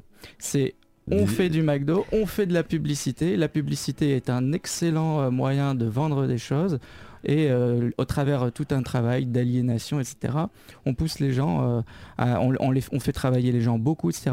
En fait, ce qu'il faut, c'est ça, c'est une planification produire ce dont on a besoin, discuter de ce dont on a besoin, et je vais un petit peu plus loin, il faut aussi qu'on travaille moins Ah, ça peut paraître un petit peu bizarre comme ça de le lire comme ça, mais en fait, si on travaille, si les gens aussi se posent moins de questions sur euh, aller au marché, etc., c'est aussi parce que bah, souvent, ils travaillent loin de là où ils habitent, ils travaillent beaucoup et qu'ils sont fatigués et ils n'ont pas le temps forcément. Voilà, donc une des mesures écologiques euh, euh, écologiste hyper importante dans la période, c'est de le dire, il faut travailler beaucoup moins. Pour avoir le temps justement d'aller faire nos courses chez l'épicier, chez le marchand de légumes, chez le poissonnier et pas tout et augmenter les salaires évidemment. Et hein, augmenter les salaires. Euh, Alors justement, comment c'est possible? Alors euh, Agnès, je, vous propose de prendre le micro là qui est juste devant, mais le même le, avec fil. Vous pouvez l'enlever normalement, hop, voilà, et vous pouvez même le prendre à la main. Allez-y, tirez, tirez, hop, voilà. Et comme ça, ça sera peut-être plus agréable pour vous allez-y, euh, n'ayez pas peur, il, brûle pas. Il marche là? Ah, Il fonctionne même. il marche. Euh, vous, euh, donc vous êtes la génération, vous êtes notre grande sœur, on va dire. Comment consommer à l'époque? Il n'y avait pas tout ça même si vous êtes euh, assez jeune, euh, hein, je veux pas. le mec qui rame. J'adore. Il faut pas ramer, c'est pas grave. J'adore être vieille parce que ça veut dire que j'ai beaucoup plus d'expérience que vous et que ça fait beaucoup plus longtemps que j'ai été jeune. Donc c'est plutôt une chance d'être pas euh, la plus jeune ici moi personnellement, je viens d'une famille de militants. Mes parents euh, militaient euh, pour euh, l'arrêt de la consommation. Et donc, j'ai été élevée de cette façon-là. C'est-à-dire que chez nous, on n'avait pas toujours toutes les dernières choses et, ça ça nous a jamais rendu malheureux. et vous êtes toujours en bonne santé bah, Sinon mieux quoi. Visiblement, voilà, peut-être le fait euh, de ne pas avoir abusé euh, de toutes les choses, euh, qui n'étaient pas à notre disposition non plus. je me rappelle ma mère qui était militante donc à l'association populaire familiale donc c'était une génération d'enfants. Elle était née en 1928. Elle, elle disait qu'elle était affolée quand elle entrait dans un supermarché. Et ça, c'est pour moi quelque chose qui m'a beaucoup marqué. C'est qu'elle m'expliquait que quand elle était enfant, euh, si elle allait à l'épicerie avec sa maman, rien n'était à disposition. On, lui donnait. Voilà, sur la société de consommation, ce qu'elle a remarqué, c'est que quand on est passé de l'épicier au supermarché, c'est que quand on allait à l'épicerie, rien n'était à portée de main. C'était l'épicier qui donnait, on demandait quelque chose et euh, on ne prenait pas 3 kilos de pâtes ou 3 kilos de riz, on prenait la quantité dont on avait vraiment besoin et quand, on s'est retrouvé, bon, on en région parisienne dans un supermarché, elle disait mais c'est pas possible que les êtres humains résistent à ça. Avec la publicité qui nous incitait à manger, à consommer, euh, les, circuits dans les supermarchés, ça c'était dans les années, euh, quand je suis arrivée à Saint-Denis dans les années 60-70, euh, on avait déjà cette notion qu'ils nous faisaient des circuits dans les supermarchés. Merci Leclerc, merci Edouard Leclerc qui après a été repris par Ikea. Oui. Mais, mais, en fait, c'était déjà comme ça à l'Euromarché de Stein euh, dans le 9-3, euh, c'était comme ça déjà, c'est qu'on nous faisait faire un petit circuit et donc, euh, et à la caisse, il y avait déjà, en, dans les années 70, il y avait déjà les trucs que les enfants allaient réclamer aux les parents. les Kinder, les... Les, les... trucs qui font de ton, dont on n'a pas besoin. Et c'est vrai que on remarque bien que notre combat, parce qu'à BNM Home Couture, on n'a pas que l'association de protection avenir du patrimoine en Pays d'Aigre, on a aussi Attaque 16 qui est avec nous et aussi Vigilance OGM Pesticides 16 et aussi la Confédération Paysanne. Et en fait, on se retrouve tous aussi sur ce qu'Alexandre vient de dire. C'est vraiment euh, cette histoire de consommation et il faut arrêter de culpabiliser les gens ce ne sont pas les individus qui sont responsables de la dégradation de notre société, c'est vraiment une volonté euh, de, nous réduire à l'état de consommateurs et plus de citoyens. Et ça, c'est vrai qu'on en parle souvent à l'intérieur du collectif euh, parce que ça nous semble indispensable pour changer la société. Les bassines nous amènent aussi à, discuter de ces choses-là. Alors, mais justement, euh, souvent, je, me plais à dire que je suis le meilleur mauvais exemple donc en matière d'écologie. comment justement convaincre des gens qui, où il fait 22 degrés chez eux, qui prennent l'avion quatre fois par an euh, pour aller en week-end au Maroc, trois jours au Maroc, c'est pas mon cas, qui qui consomment à outrance parfum, la mode tous les mois. Maintenant il y a des nouvelles collections. Comment convaincre ces gens-là? Moi, je crois que c'est par le positif. Alors, Les, gens vont me dire, je suis toujours dans le positif, mais ah c'est vrai. C'est-à-dire que quand vous regardez un reportage sur euh, Arte, et que, ou sur une autre chaîne, pardon, j'en aurais dû trois, France 3, Arte et... C'est 8. Donc, quand on regarde un reportage où on nous, on nous parle d'agriculture, faites attention. Aussitôt qu'on interroge un paysan, oui. il est heureux.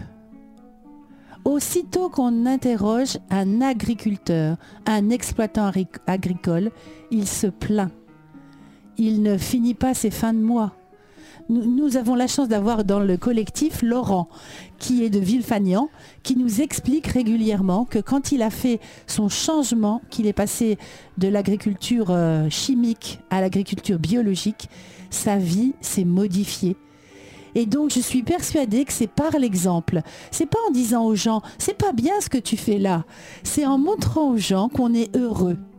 On est heureux, les agriculteurs sont heureux de faire leur travail respectueux. Dans les manifs, on a la chance de toujours côtoyer plein de gens heureux.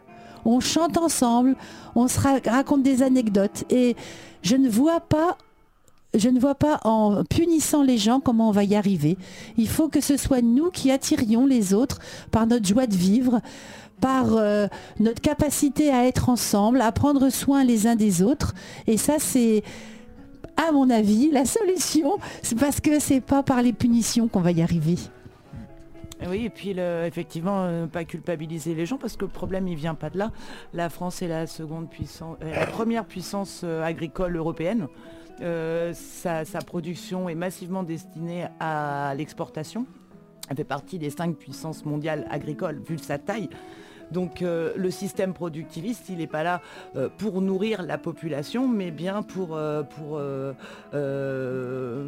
voilà, pour, le, pour le budget de, l'État. et c'est ce modèle-là qu'ils ne veulent pas lâcher. Ça va, ça va tenir combien de temps? Peut-être encore 3, 4, mettons 5 ans encore. mais c'est fini ce système, ce système, c'est un système révolu? Les, terres ne, sont plus assez riches, euh, l'eau euh, n'est plus là. Depuis 2017, euh, on assiste véritablement à un basculement climatique avec des sécheresses à répétition. Là, la situation est extrêmement grave sur les nappes phréatiques qui sont au plus bas. on ne va pas pouvoir tenir longtemps ce, modèle. et si on, casse le cycle de l'eau en plus, ça va aggraver le problème. D'accord, merci. Nous avons maintenant euh, le député René Pilato avec nous en ligne. Bonsoir, euh, monsieur Pilato. Bonsoir, monsieur Dulon. Comment allez-vous? Eh bien, très bien. Alors, euh, cette journée à l'Assemblée? Ben, Là, on a juste eu le temps de, finir, de, se reposer un tout petit peu. J'ai couru là dans le bureau pour pouvoir appeler. C'est très gentil. Donc voilà, je suis un peu avec vous. Alors, samedi, vous étiez au... à Sainte-Soline. J'ai posé la question un peu à tout le monde. Euh, comment vous avez vécu cette journée? Alors, je parle pas de ce qu'on a lu dans la presse, tout ça, mais ce que vous, vous avez vécu, à quelle heure vous êtes arrivé, euh, je, veux, je veux tout savoir et comment votre ressenti? Alors, monsieur Dupont, je vais vous avouer que les heures vont être approximatives, mais en gros, on est parti à 7h30, 8h moins quart du covoiturage de Castorama à Girac. Il y a l'air de covoiturage. On a ah oui, devant l'hôpital, voilà.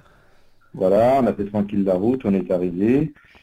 Euh, j'étais en retard pour la conférence de presse euh, qui était à 10h et on est arrivé à 10h15, le temps de se garer, d'aller à pied vers le camp.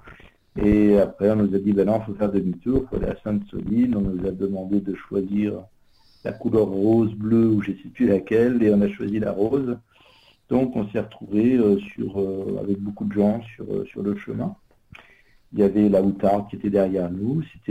Bon enfant et festif. Et, euh, et voilà quoi, donc j'ai rejoint les, députés euh, insoumis. Donc euh, on a coupé un petit peu à travers champ. Il y avait qui comme député insoumis? Alors, il y avait Gabriel Amard, Loïc Prudhomme, Clémence Guettet, il y avait Anne, son nom est compliqué, il y avait euh, Maxime, il y avait, il y avait, il y avait, Clémence Guettet, je sais deux fois on était 7 ou 8. Et donc on arrive sur le champ de bataille, là on se dit waouh, ça fait un petit peu, euh, commençait à y avoir quand même des fumées noires qui sortaient. Donc on est, on est resté euh, loin des affrontements quand même pour, euh, pour dire simplement, voilà, on est là et, là, effectivement, on a commencé à voir à, affluer des, blessés, dont une jeune fille vraiment avec le visage plus quadrillé, hein, une partie du visage arraché. Et là, on, a commencé à être un peu stupéfait par ce qui se passait, quoi. Vous aviez déjà vu euh, ça euh, dans une manifestation dans... Non, non, franchement, c'est dommage. Euh. Vous étiez allé à, Nantes pour l'aéroport de... Non, non, non, j'avais pas fait la ZAF de Nantes.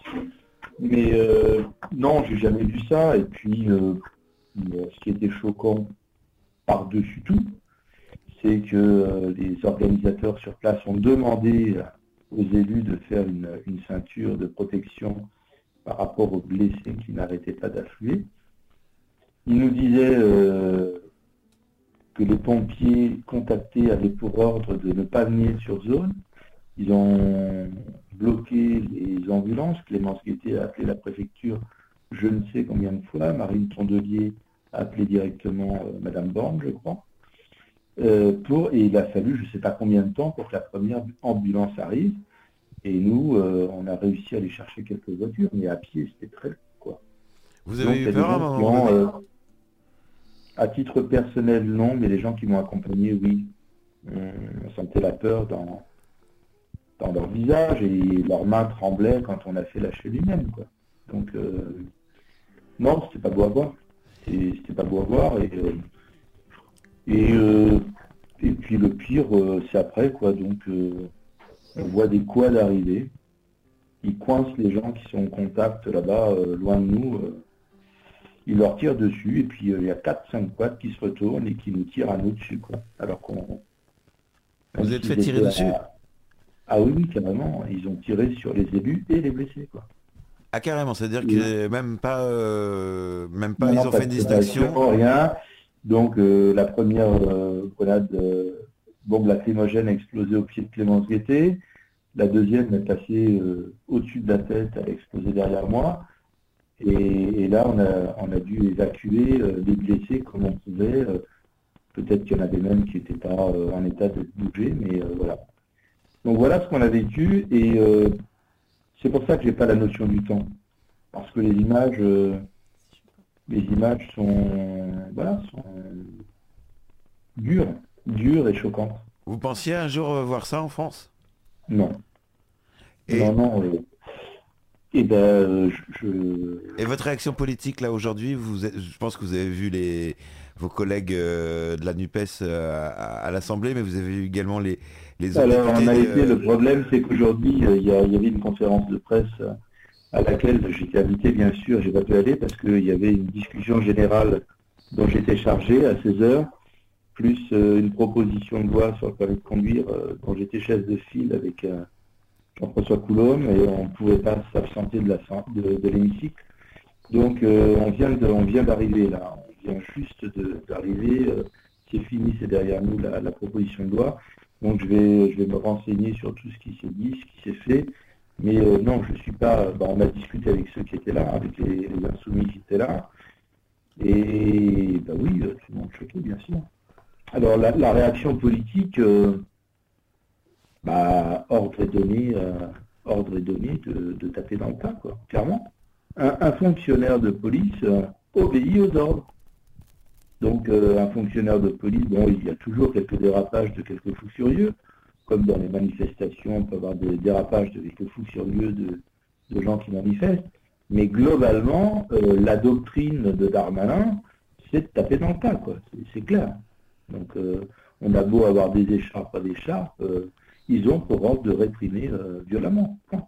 Et vous avez prévenu en tant qu'élu que, vous n'aviez pas le droit de venir? Enfin, normalement, un élu, normalement, il peut circuler partout en France. On a Alors, il faut rappeler les règles, monsieur Dubon. Euh, une manifestation interdite, les, les, organisateurs peuvent être réprimés, entre guillemets. Et n'importe quelle personne, d'ailleurs j'en profite, hein, c'est le Conseil d'État, je crois, qui a fait une déclaration là-dessus. Donc il faut que tout le monde sache que les amendes pour participation à une manifestation, interdite, ces amendes ne sont pas légales, donc il ne faut pas les payer. Parce que de toute façon, euh, le Conseil d'État a décrété que quelqu'un qui participait à une manifestation interdite n'était pas amendable. Point. Il y a Agnès... qui veut réagir à ce que vous dites. Oh, oui, euh, bonjour René. Euh, j'étais, je suis intéressée par cette information, surtout par rapport aux condamnations. Euh, tu sais bien que les condamnés de, la première série de Sainte-Soline, là, ils ont été condamnés par, pour groupement, pas participation à un groupement en vue de faire des dégradations ou des violences. Alors, Alors ça, c'est pas pareil. D'accord. C'est pas pareil, c'est qu'ils ont dû trouver euh, soit des armes par destination, comme ils disent. Absolument pas. Alors, celui que je connais le mieux, il s'appelle François. Euh, il a 66 ans. Il avait sur lui, au moment où il a été arrêté, une paire de lunettes de piscine et une carte IGN et il a été condamné à deux mois de prison avec sursis et trois ans d'interdiction de séjour en Deux-Sèvres. Donc on, est bien d'accord que s'il n'avait aucune arme sur lui, il ne peut pas être condamné. Ah bah les lunettes. Euh, en fait, euh, je ne sais pas comment interpréter la loi. Là, faudrait vraiment. Écoute, je vais poser ta question. Euh, je vais poser ta question parce que clairement, la présidente de l'Assemblée nationale a menacé les, élus qui étaient là-bas euh, d'une amende. Et euh, c'est pas recevable parce qu'effectivement, euh, n'importe qui peut participer à une manifestation interdite dans la mesure où il n'est pas organisateur. Donc après cette histoire de se rassembler en vue d'eux, je suis pas assez pointu dans la loi. Donc par contre, je vais me renseigner et je transmettrai les informations à Monsieur Dubon. Eh bien, très bien, ben, on transmettra. Puis de toute façon, on restera, on restera à l'écoute. Et... Je regarde au fur et à mesure que, je vous parle, je regarde cette histoire quand même. Hein. Très bien. Euh, je suppose que vous avez beaucoup de, travail à l'Assemblée pour surtout. Oui, mais on peut prendre un peu de temps là. C'est des euh, ça reprend 21h30. D'accord. Ben, ben, en général, euh, mais on peut donner la parole aux autres. Je vais écouter. Hein. Euh, je sais pas si Alexandre ou Gaël euh, ont quelque chose à, peut-être à vous demander spécialement tant qu'on vous a à ben, bonsoir René. Euh, bonsoir. Oui, moi ce que ce que j'entends bien les il faut utiliser toutes les combines pour pour pas payer d'amende et tout ça, mais moi le sentiment que j'ai et ce que disait Philippe aussi tout à l'heure, c'est qu'on a quand même une une poussée autoritaire de, de ce pouvoir. D'un point de vue politique, on le voit avec l'idée de passer euh, sa réforme, euh, enfin sa contre-réforme sur les retraites euh, à coup de 49.3 et puis là de passer tous ces projets en fait quand ça quand les gens résistent à coup de à coup de matraque de gaz de grenades etc et du coup la question c'est de dire l'état de droit enfin en tout cas moi c'est ce que je pense. En fait ils sont prêts à s'en à le, à le à le mettre à la poubelle à partir du moment où ça va à l'encontre des intérêts euh, privés euh, de la classe sociale, qui la bourgeoisie, les capitalistes, qui, le défendent. Hein. je parle du, pouvoir actuel, quitte à justement cet état de droit le renier un petit peu. Donc on est vraiment dans une. Moi, je, parle de dérive autoritaire, pas de pas de, fascisme. Hein. je fais la différence entre les deux. Mais quelque part, on se dit. Euh, si l'extrême droite venait à gagner demain, elle aurait les clés en main pour, pour en faire un d'État fasciste. Voilà. Je sais pas ce que euh, je ne sais pas si l'extrême droite irait aussi loin que Macron. Alors oui, c'est justement c'est la question que j'ai failli poser tout à l'heure, et là vous me l'enlevez de, la, bouche. C'est est-ce que s'il y avait eu franchement, euh, franchement, euh, je pense que si l'extrême droite avait été au pouvoir et elle avait fait un quart de ce qu'a fait Macron, il y aurait déjà eu tout le monde. Ah bah oui, bah déjà il y a, l'ONU qui, a poussé son voilà, euh, le Conseil de l'Europe. Euh, j'ai plus ton, ton, prénom en tête. Qu'il y a Alexandre Alexandre. Aujourd'hui quand même, euh, on est classé comme démocratie défaillante depuis 2019. On a l'ONU qui s'insurge, le Conseil de l'Europe qui s'insurge de la façon dont on maintient l'ordre. Euh, on a euh, Darmanin qui se casse euh, voilà. Et euh, c'est pour obéir aux ordres de Macron plutôt que de démissionner. Donc ces gens-là sont complices de la violence institutionnelle voulue par Macron. Et les députés qui votent en cadence les lois qui font que bah, des gens aujourd'hui n'ont plus à bouffer, on met des antivols sur les barquettes de viande, les gens euh, sont poussés au burn-out, les gens se suicident. Cette violence institutionnelle, je suis désolé, euh, merci Macron, quoi. Donc en fait, euh, le système néolibéral est très autoritaire et très violent. ils prennent le pouvoir en mettant la main mise sur les médias. Ils ont des gens corrompus dans les patrons de Kohler et les autres qui sont effectivement nommés par Macron les cabinets McKinsey. Donc je veux dire par là, au bout d'un moment, il faut appeler un chat un chat. Ils ont mis en place un système complètement euh, qui, en fait, qui se passe de la démocratie. Quoi. Et malheureusement, la Ve République le permet, avec par exemple le 49-3. Donc on a un régime, euh, on va dire, euh, très autoritaire qui commence à se passer de la démocratie. Voilà, et je m'arrête là parce que il y a encore un, cap à franchir, mais je pense que Macron va être prêt à le franchir. Vous, vous en, tant que député, euh, quel, est, quel, va être votre rôle quotidien dans, dans, ces luttes, on va dire les, retraites, les bassines et, les autres luttes Parce que je pense que c'est pas les seuls. Euh, je reviens sur ce qu'a dit Alexandre. notre première lutte, c'est de faire valoir la démocratie et la voix du peuple par ses représentants, c'est-à-dire par nous.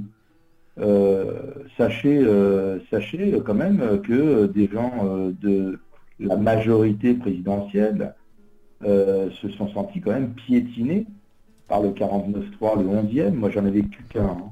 C'était celui-là, le 11e. Mais les, députés de la majorité euh, de Macron euh, commencent à dire dans les couloirs, bah, on ne sert plus à rien. Quoi. Oui, c'est même plus du, député Godillot, c'est du député.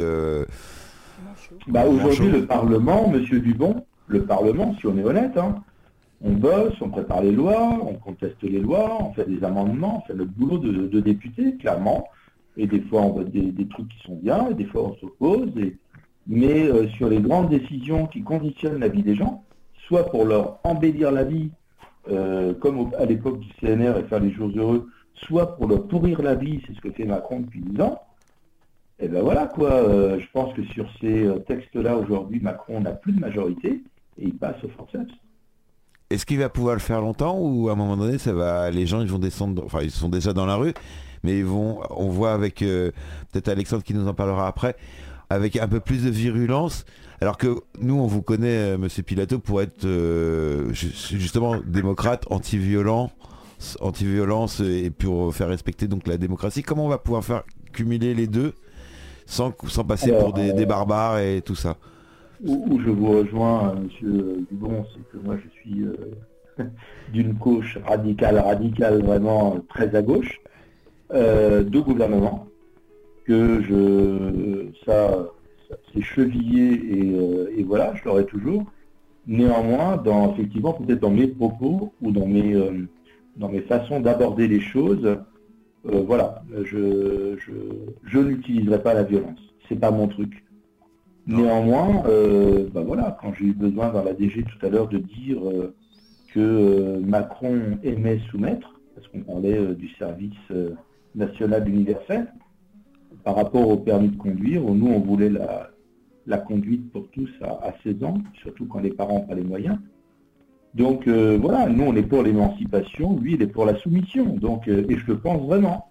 Donc quand on a besoin de dire les choses, on les dit, alors, on est 75 députés soumis, on a tous des, on a tous, je dirais, la même direction, mais on a tous des façons d'être différentes. C'est ce qui fait notre richesse. Donc oui, moi je suis sur une ligne très radicale, mais euh, toujours avec, euh, un comportement qui, n'aura pas d'excès. Mais euh, samedi à Sainte-Soline, il fallait vraiment avoir un certain âge et beaucoup de calme pour ne pas rentrer dans une, dans une escalade. Oui, donc j'ai bien fait de pas y aller. Moi, je me serais, j'aurais renvoyé les, les bombes lacrymaux, je pense. Bah, euh, Je pense qu'ils étaient vraiment 100 fois trop équipés par rapport à ceux qui étaient là. À Sainte-Soline, euh, on m'a tous dit, euh, tu verras, il y aura une deuxième vague. J'ai dit, vu l'état des blessés, les copains, c'est pas possible. Et effectivement, il n'y a pas eu de deuxième vague. même si j'avais pas connu la ZAD de, Nantes, il y a, quand j'ai entendu les, médics dire on n'a plus de matériel, je dis bon allez c'est plié quoi. Et ça continuait d'affluer les, blessés, il y en a plus de 200 je crois. C'est énorme. Hein. Je pense que vous Donc, avez... euh, oui, 200 blessés et deux en, en processus, enfin pronostic vital engagé quoi.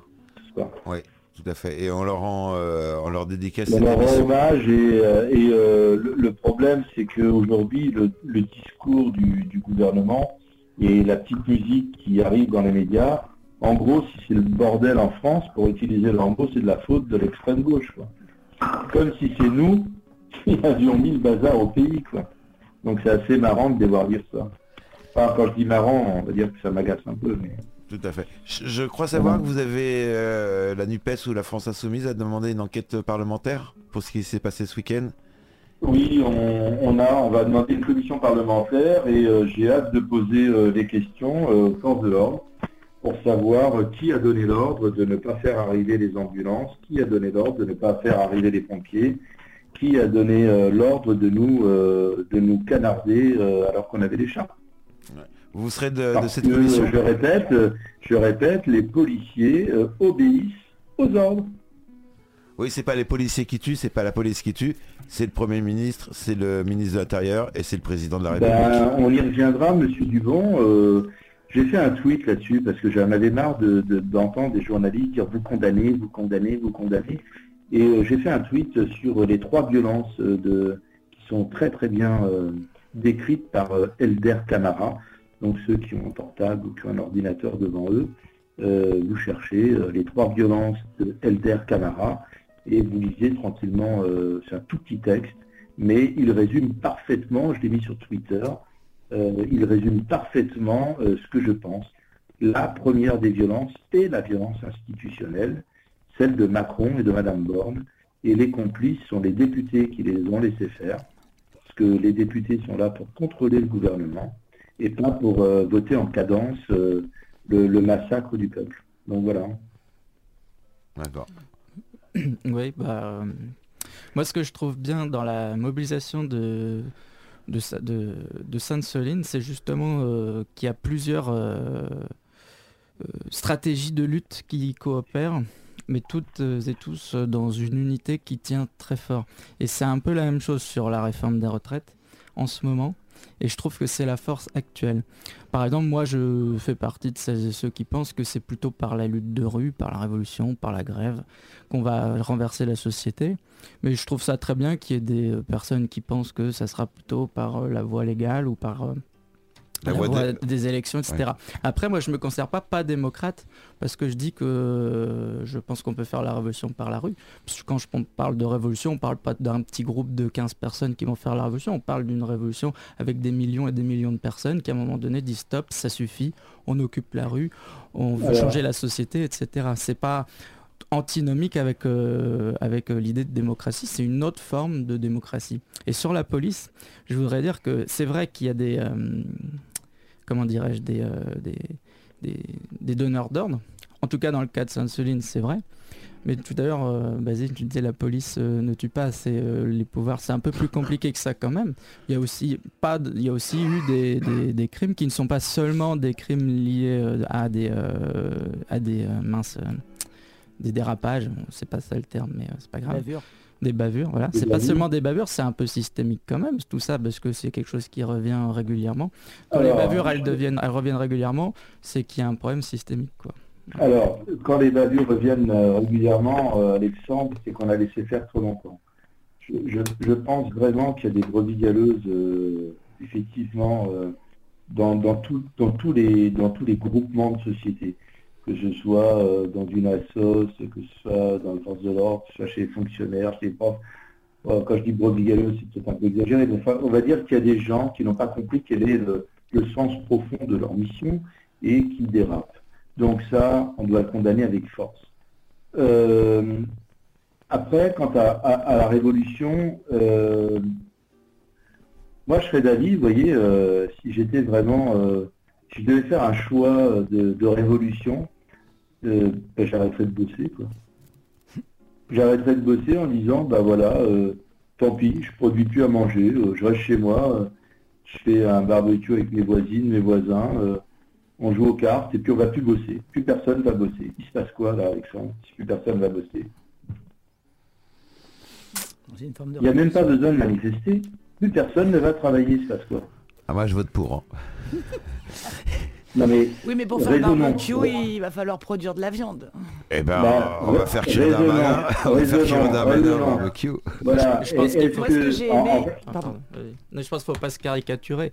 Moi, je caricature pas quand vous dites que vous ferez la révolution par les urnes, alors que je n'y crois pas.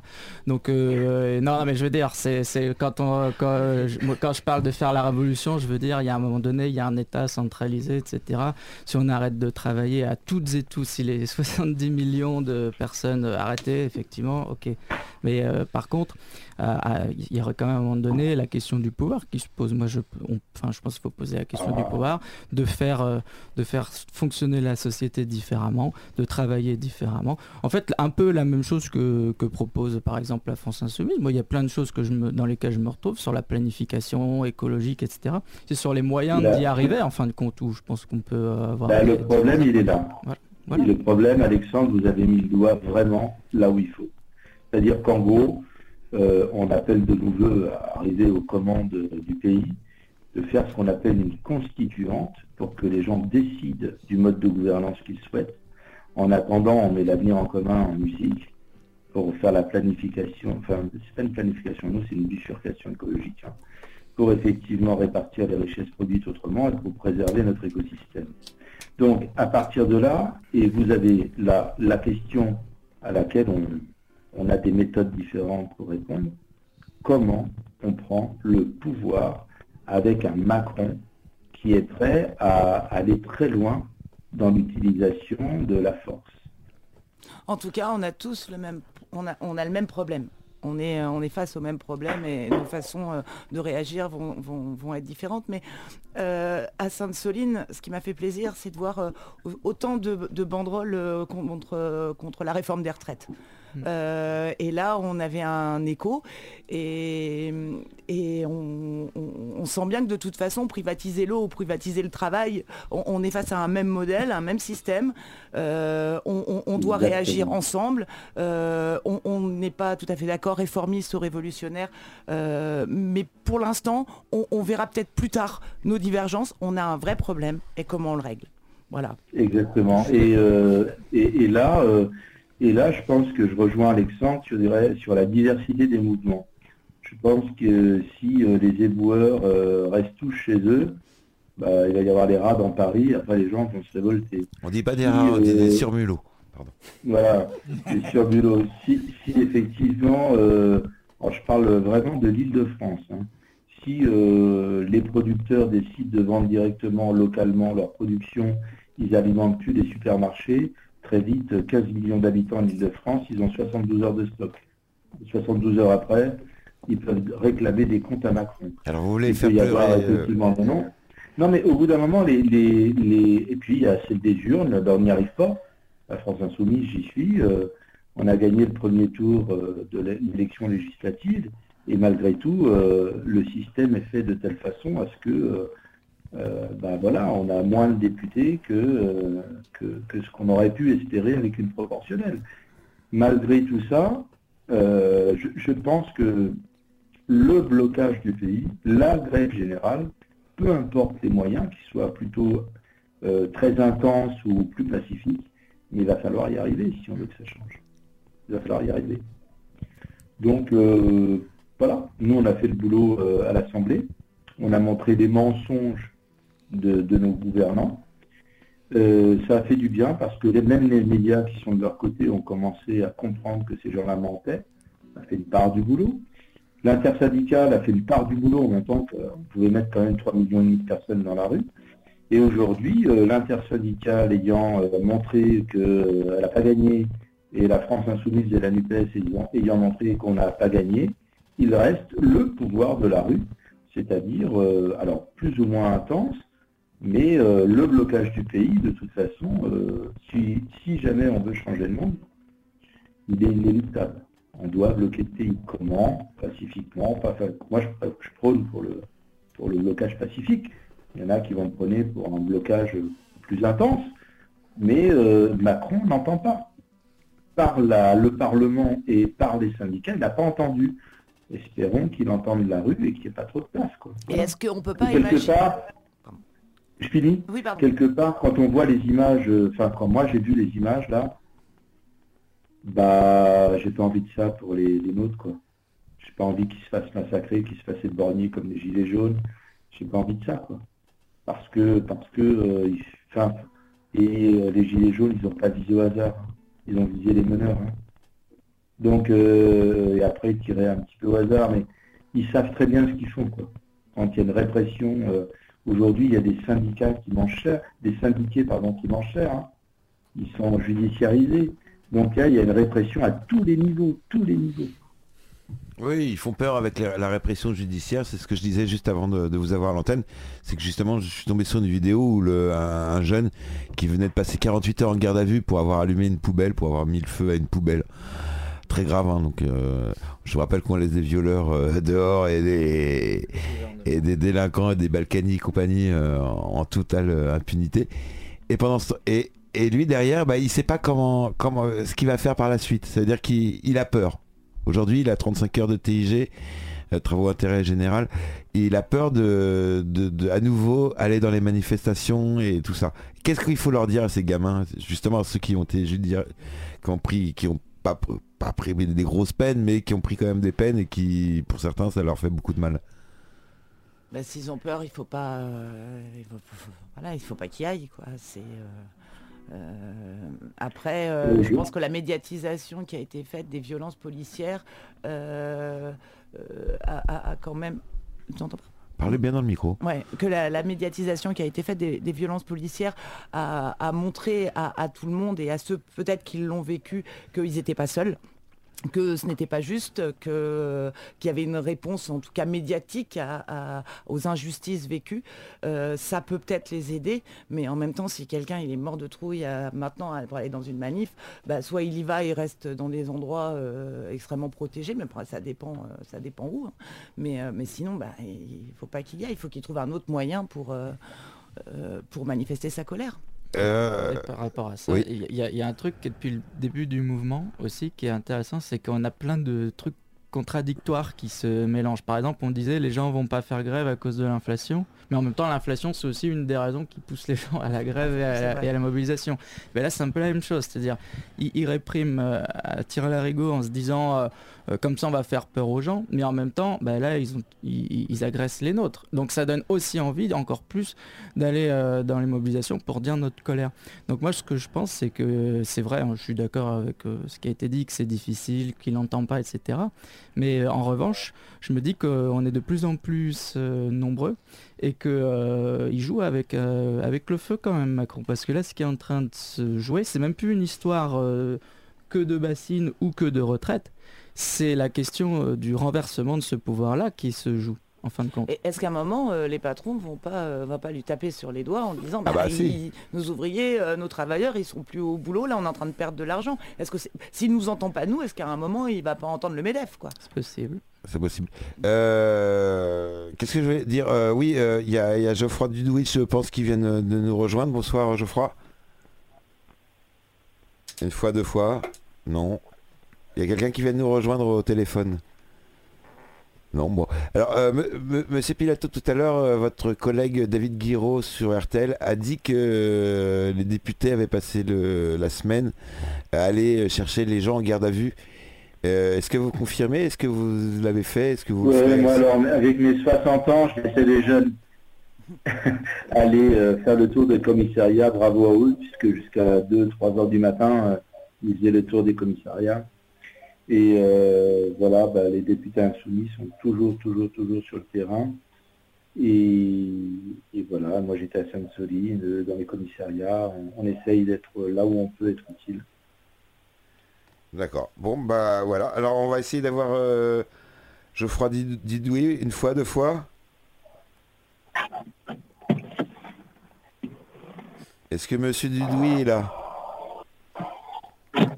Pourtant, il devrait y être, hein, un cerf téléphonique, un cerf téléphonique. Allô Oui, oui, on vous entend. On vous entend, euh, monsieur Dudouis. Alors, je sais pas, c'est peut-être parce qu'il y a les deux lignes. Euh, monsieur Pilato, je crois que vous allez rentrer euh, à nouveau dans l'hémicycle. Oui, je vais vous laisser, euh, vous, vous faire un coucou à Geoffroy. Et puis, euh, moi, je vais raccrocher et je vais, je vais retourner dans l'hémicycle. Très bien. Eh ben, merci, Merci beaucoup. beaucoup. Allô courage. Merci Allez. beaucoup. Au revoir. Au revoir. Au revoir. Euh, Est-ce que Geoffroy nous entend une fois, deux fois? Pourquoi il ne nous entend pas? C'est bizarre ça. Il devrait nous entendre.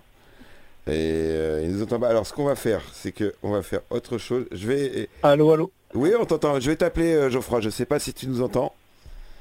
Je vais appeler sur la deuxième ligne. Je ne sais pas, c'est bizarre. On avait le- Vous êtes actuellement le seul participant dans cette conférence. Oui, il est raccroché. voilà. Geoffroy, une fois, deux fois. Alors, pourquoi, on- pourquoi Geoffroy, on le veut pas? Allô? Oui. Ah, bon- bonsoir, bonsoir Monsieur Didouille, bonsoir Monsieur le maire. Euh, Il y avait la censure, il y avait, c'est le matériel, je crois que c'est du matériel macroniste. Il voulait pas que vous passiez à Bon. l'antenne. Mais vous y êtes. Euh, bah merci de, de venir nous rejoindre après cette euh, journée de boulot. Euh, Racontez-nous votre week-end à Sainte-Soline. À votre tour.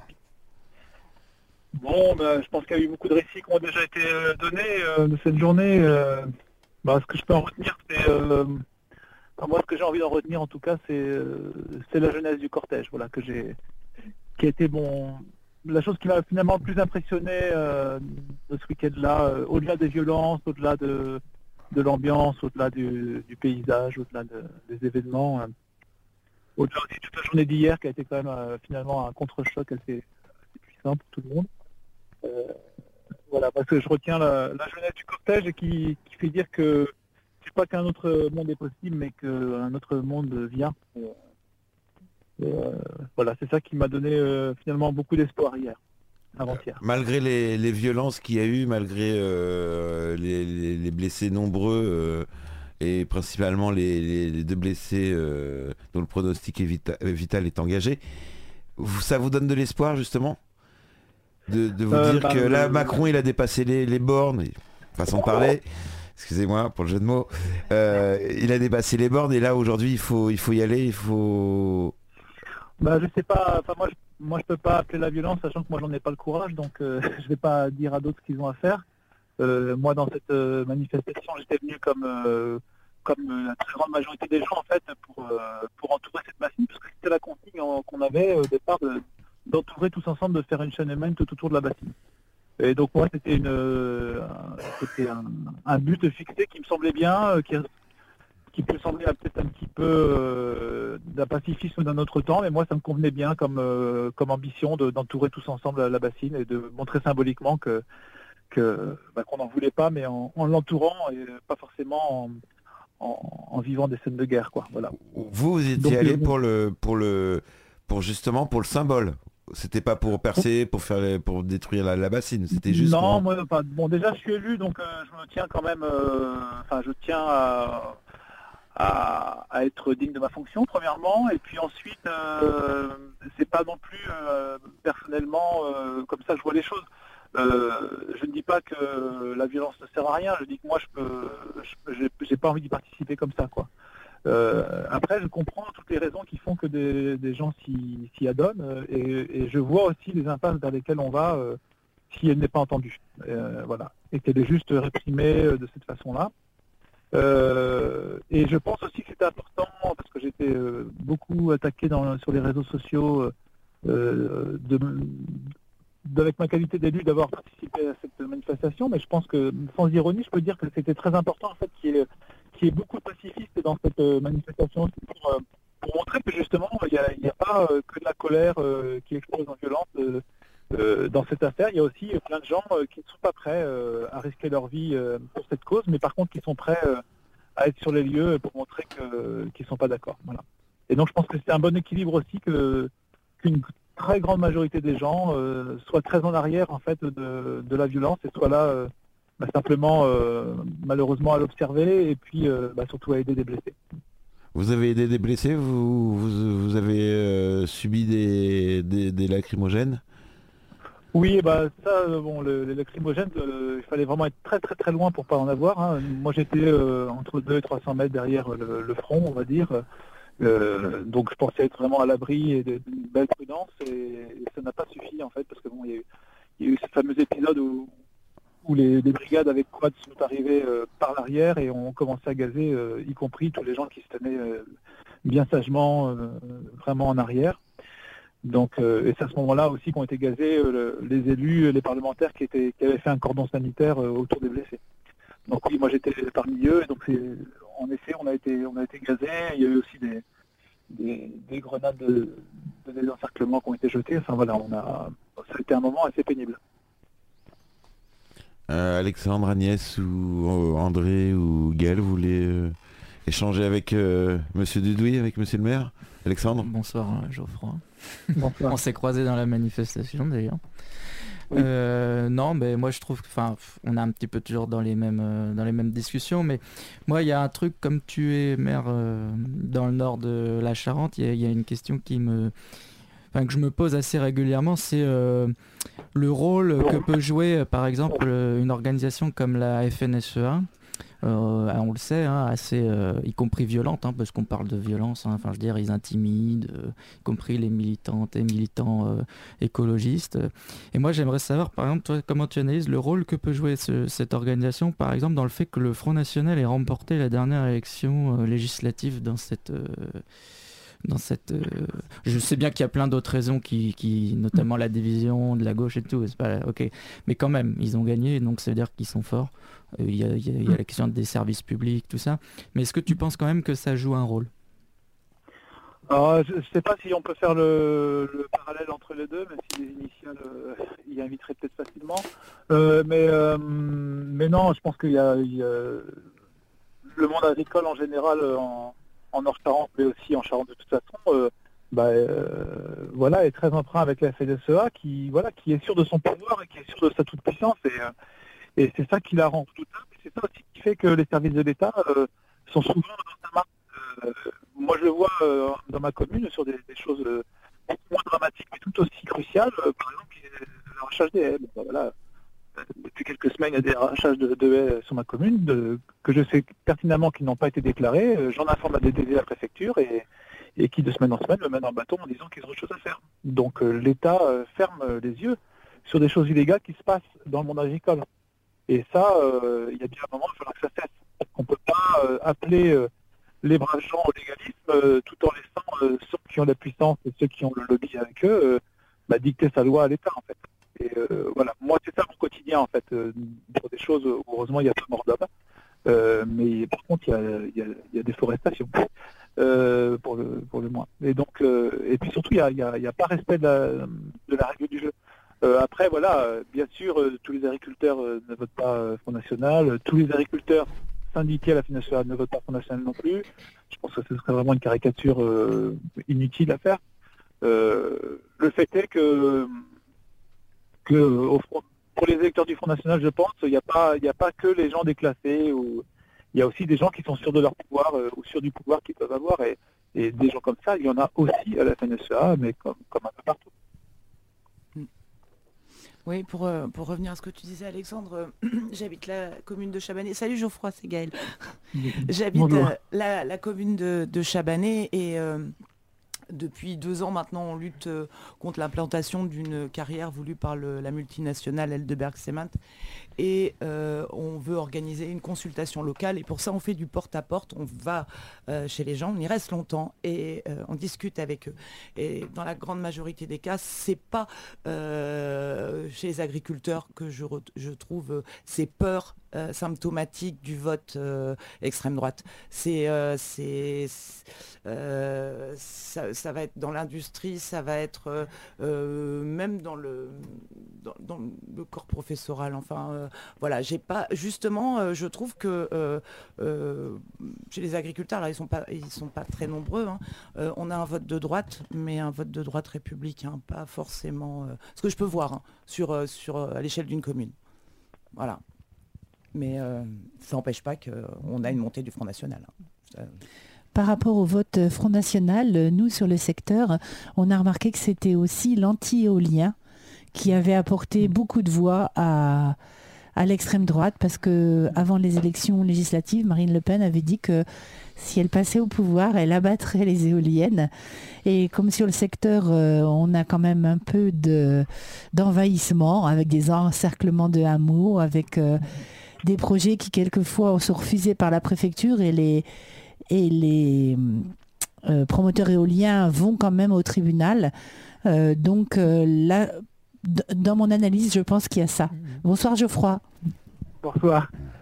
Mais alors justement, c'est ce, que je disais avec des amis que j'ai croisés samedi c'est que justement sur l'éolien, on a eu euh, des clivages euh, transpartisans euh, avec des gens de droite, de gauche, d'extrême droite, d'extrême gauche, qui se sont soit ligués contre l'éolien, soit qu'ils défendent Mordicus. Et donc on a eu vraiment là une, perte de repère de clivage droite-gauche sur cette question-là en Nord-Charente, vraiment de façon éclatante. En revanche, et c'est un peu bizarre, mais sur la question de l'eau, on peut gager que sur, dans la manifestation des 20 000 manifestants euh, contre la méga bassine samedi, euh, les gens qui ont voté à droite euh, aux dernières élections devaient être quand même ultra minoritaires, pour, et pour pas dire peut-être complètement absents. Mmh. Et donc, si, si on voulait encore trouver des, clivages droite-gauche, celui de, de, bah, de la sauvegarde de la planète, quoi qu'il en coûte, c'est-à-dire même contre des intérêts financiers, ça, c'est quand même un marqueur euh, encore très important sur, le, sur euh, comment les gens euh, peuvent se retrouver dans, un combat ou pas. Oui, d'ailleurs, ça me semble intéressant de voir que pour la question de l'eau ou la question des éoliennes, on n'est pas du tout sur les mêmes clivages. Oui, c'est vrai. justement, bah, on peut en parler. la dernière fois qu'on s'est vu, on avait encore un, député, on va dire, plus ou moins de gauche, dans la troisième circonscription. Aujourd'hui, on se réveille euh, un an après, je dis ça en regardant Agnès parce qu'elle était venue en, 2021. On s'y attendait pas. Ou c'était prévisible. Colombier, euh, député de la troisième circonscription de Charente. Je vous fais du mal, hein. là, je vois que eh, il, attaque le, binôme, là, ça va pas du tout, on va répondre. Ah. non, c'est vrai qu'on s'y attendait pas, hein. enfin, on, essaye toujours euh, d'éviter de penser que le pire va arriver. Donc, euh, on pensait pas que ça arriverait, mais c'est vrai que la division de la gauche nous a été fatale. Est-ce que, est que, là justement on, ne peut pas prévoir dès, dès maintenant 2020, 26 27. 2023 dissolution. 2023 dissolution. Vous, vous, vous, pensez que c'est possible Qu'il va le faire? Non. Bah, moi j'aimerais bien que quelqu'un me dise ce qui va se passer dans l'année 2023, ça m'intéresse, mais euh, je vois pas ce qui. Dans le domaine du statu quo, je pense qu'il n'y aura pas grand chose. Non, euh, Alexandre Moi je partage cet avis. Je pense que. Pas de dissolution Bah. Non, moi je pense qu'il est très euh, orgueilleux et qu'en fait, euh, quelque part, c'est même sa démission après qui serait remise en cause, enfin, qui serait posée sur la table. Pas seulement une histoire de dissolution, il l'aurait déjà fait, je pense. André Il a trop à perdre. André, ça fait longtemps qu'on vous a pas entendu. Ben, sans, doute, comme, mais sur ce sujet-là, je suis bien en peine d'y voir clair. Voilà, au moins c'est clair. La réponse est claire. Euh, Agnès euh, je, ne parie pas là-dessus. Vous ne pariez pas sur la dissolution non, il a euh, trop à perdre pour moi. il se retrouverait avec un gouvernement qui ne serait pas de son bord et donc. Ouais, on a oublié de poser la question également au député Pilato qu'on a eu tout à l'heure à, l'antenne. Et justement, le, ils ont voté le, donc la mention de censure. C'est-à-dire que euh, euh, si, enfin, la, la NUPES. Oui, mais oui, oui, oui. Ils ont voté pour. C'est-à-dire qu'à 9 voix près, euh, il y avait, il y avait certainement de. Après, moi, sur ces questions-là, je me, enfin bon, je, je, je suis le gauchiste de la soirée. moi, je suis pas certain que. Enfin, je pense que c'est pas forcément une mauvaise nouvelle, parce qu'en fait, moi, j'en ai un peu assez des élections, pour être tout à fait honnête. C'est des outils à division c'est des euh, outils à bah, des gens qui pensent qu'ils vont avoir du pouvoir. Et moi, je préfère quand on est ensemble comme ça, dans la rue, comme euh, depuis des semaines, euh, comme sur les bassines, où on se mélange avec plein de traditions révolutionnaires, réformistes, qu'on veut, mais enfin des gens qui veulent changer la société. Et je crois que si on veut poser la question de l'alternative politique d'un point de vue électoral ou révolutionnaire, chacun la posera comme il le veut. En tout cas, la question, elle, passe qu'il faut qu'on gagne sur les mobilisations qu'on est en train de faire actuellement. Parce que si on ne gagne pas, de toute façon, dissolution ou pas, on perdra. Alors que si on gagne, là, ça va changer les choses complètement. On va redonner confiance aux gens de gauche, au peuple de gauche en général, aux travailleurs, aux jeunes, euh, à celles et ceux qui subissent. On pourra dire collectivement, on a fait quelque chose de très fort et quand on parle d'assemblée constituante, ben moi je trouve que les luttes qu'on mène actuellement, c'est une des formes d'assemblée constituante. On se voit, on discute, on débat, on fait des propositions, il y a des ateliers. Il y a, hier par exemple on parle de la manif euh, du samedi, mais le vendredi soir à Mel et le dimanche, il y avait plein de débats organisés où, où, il y avait... Le oui, la manif, c'était pas... Il n'y avait pas que la manif, il y avait, des débats autour. Exactement, il y avait des 300-400 personnes dans les salles, c'était rempli, les gens parlaient, les gens questionnaient. À la sortie, les gens débattaient. Ça c'est fort. Et moi, je trouve que c'est vachement mieux que des élections. Oui, mais est-ce que tu n'as pas senti que depuis euh, l'usage du 49.3 pour la réforme, euh, la, rue s'est politisée? Est-ce qu'on n'a pas euh, un autre mouvement, c'est-à-dire que ça passe au-delà de la réforme, mm. mais pour tout un système, pour une démocratie en danger? Mm. Et, j'aime bien, j'aime bien cette, cette, cette dynamique qu'il y a depuis dans la rue, parce que parce qu'on parle politique, parce que... Et, donc, euh, voilà, j'aime bien quand il y a un débat politique et lorsque l'on peut choisir et lorsqu'on peut, voilà. Non, je suis d'accord. Je pense qu'il y a... Euh, alors du coup, je vais vraiment faire très gauchiste. Il y a une phrase de Léon Trotsky qui que, j'aime beaucoup, qui dit dans les périodes de lutte, euh, les gens se métamorphosent. Des gens qui n'étaient pas forcément intéressés par la politique, du jour au lendemain, ils vont se mettre en grève, ils vont faire une manifestation, ils vont se voir pousser plein de vertus qu'ils ne pensaient pas, ils vont se mettre à faire des choses, ils vont se mettre à organiser euh, le blocage, à avoir des idées, à débattre, etc. Et effectivement, là, je suis d'accord avec toi, c'est même plus que la question des retraites qui est en jeu, c'est la question d'une autre société. Il y a un livre de Daniel Tanuro qui dit Trop tard pour être pessimiste avec la crise écologique et sociale qu'on vit actuellement. je vois, il a tout dit. Il est trop tard pour être pessimiste, mais il est aussi trop tard pour être trop mou. Donc la radicalité, on la partage tous. Et peu importe les moyens dont on, va, dont on veut faire preuve pour arriver à ce qu'on veut, voilà, il est de toute façon trop tard pour tergiverser, il faut, avancer. Et on s'empare du débat public euh, et, ce qui se passe en ce moment, que ce soit autour des, ronds-points, que ce soit euh, les réunions publiques, que ce soit euh, les manifestations, mais aussi les petites à 17h30, que ce soit, on a parlé des femmes, on a parlé... Et, là, en ce moment, on vit quelque chose de, super intéressant. ça fait longtemps qu'on n'avait pas, moi ça me remonte à 95, la vieille qui parle là. Et j'aime cette effervescence et le printemps ne fait que commencer. Voilà, ah ben c'est une belle phrase. Euh, Geoffroy, il nous reste 3 minutes. Euh, je vais vous laisser chacun 30 secondes pour, euh, pour conclure cette émission. Dire ce que vous avez envie de dire. Vous pouvez faire une dédicace, vous pouvez dire ce que vous voulez. Ah bah alors, trop tard pour être pessimiste, je sais pas. en tout cas, moi, la question que je me pose, et quand je discute avec des gens engagés ou pas, euh, par rapport aux événements, aux injustices qui se passent, par rapport au côté irrémédiable des, forces en présence, euh, il, y a la, question du légalisme. C'est jusqu'où le, légalisme peut tenir euh, avec ce qu'on est en train de vivre aujourd'hui avec les urgences qui se profilent, qui ne sont pas résolues par le pouvoir en place. et par les institutions telles qu'elles sont. Et donc, on voit beaucoup d'auto-organisation et de, choses qui vont dans ce sens-là, violentes ou pas, mais qui vont dans ce sens de le légalisme euh, travaille de son côté, nous on fait, on a autre chose à faire. Et euh, voilà, ça c'est quand même une question qui m'intéresse, mais qui m'inquiète aussi beaucoup parce que parce que voilà, moi je reste quand même euh, attaché à pas finir ma vie dans la guerre, quoi. Très bien, bah, merci en... Agnès. Ben, après Geoffroy, c'est normal. Donc, moi, je trouve que ce qui me marque le plus, c'est que nous avons toutes les solutions.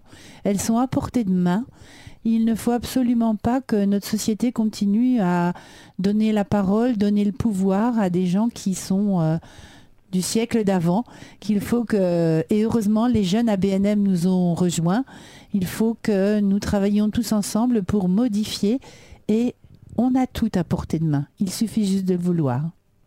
Voilà. André, merci euh, Agnès. André. Bien, pour revenir à Sainte-Soline, et la tristesse euh, qu'on peut avoir avec, euh, avec les blessés. Euh, moi, j'ai trouvé ça très réconfortant, cette masse de gens qui étaient tranquilles mais déterminés sur l'objectif à atteindre. Et j'étais d'autant plus satisfait qu'à Mel hier, il y avait quantité de jeunes que je sentais motivés. Moi, j'ai trouvé ces deux journées porteuses d'espoir. Merci. Euh, Gaël Non, mais moi je voudrais juste donner rendez-vous à 11h demain à Angoulême pour la 11e euh, journée de lutte parce que, parce que ça continue, parce que parce qu'on se retrouvera et parce qu'on est euh, aussi déterminé. Voilà. Eh ben, on lâche rien. Ah bah, moi, je suis complètement d'accord avec ce qu'a dit André. Moi, je, je suis très triste quand même parce qu'on a le camarade S et je rappelle euh, ce soir qu'on a une pensée pour lui euh, qui est victime d'une violence policière euh, grave. D'autres en étaient victimes mais en même temps on est heureux aussi parce qu'on lutte, parce qu'on résiste, ça faisait longtemps, ça fait du bien. Et par rapport à toutes ces questions sur la légalité, sur euh, comment on fait, etc. Moi, je trouve qu'il y a une phrase, c'est il faut savoir s'endurcir sans jamais se départir de sa tendresse. Et ça, c'est important. C'est même si on est radicaux, même si on est violent, on le fait avec une logique de faire un monde meilleur. Voilà. Eh ben bravo. On, va applaudir euh, la relève. Merci beaucoup Alexandre, merci beaucoup Agnès, merci beaucoup André, merci beaucoup euh, Gaël, merci beaucoup René Pilato, merci beaucoup Geoffroy Dudouis et merci également à Philippe Poutou qui, qui a participé à cette émission. Elle sera rediffusée demain à partir de, de 20h. Et je vous souhaite une bonne soirée. On lâche rien, on lâche rien et on lâche rien. Bonne soirée à vous tous. Bonne soirée.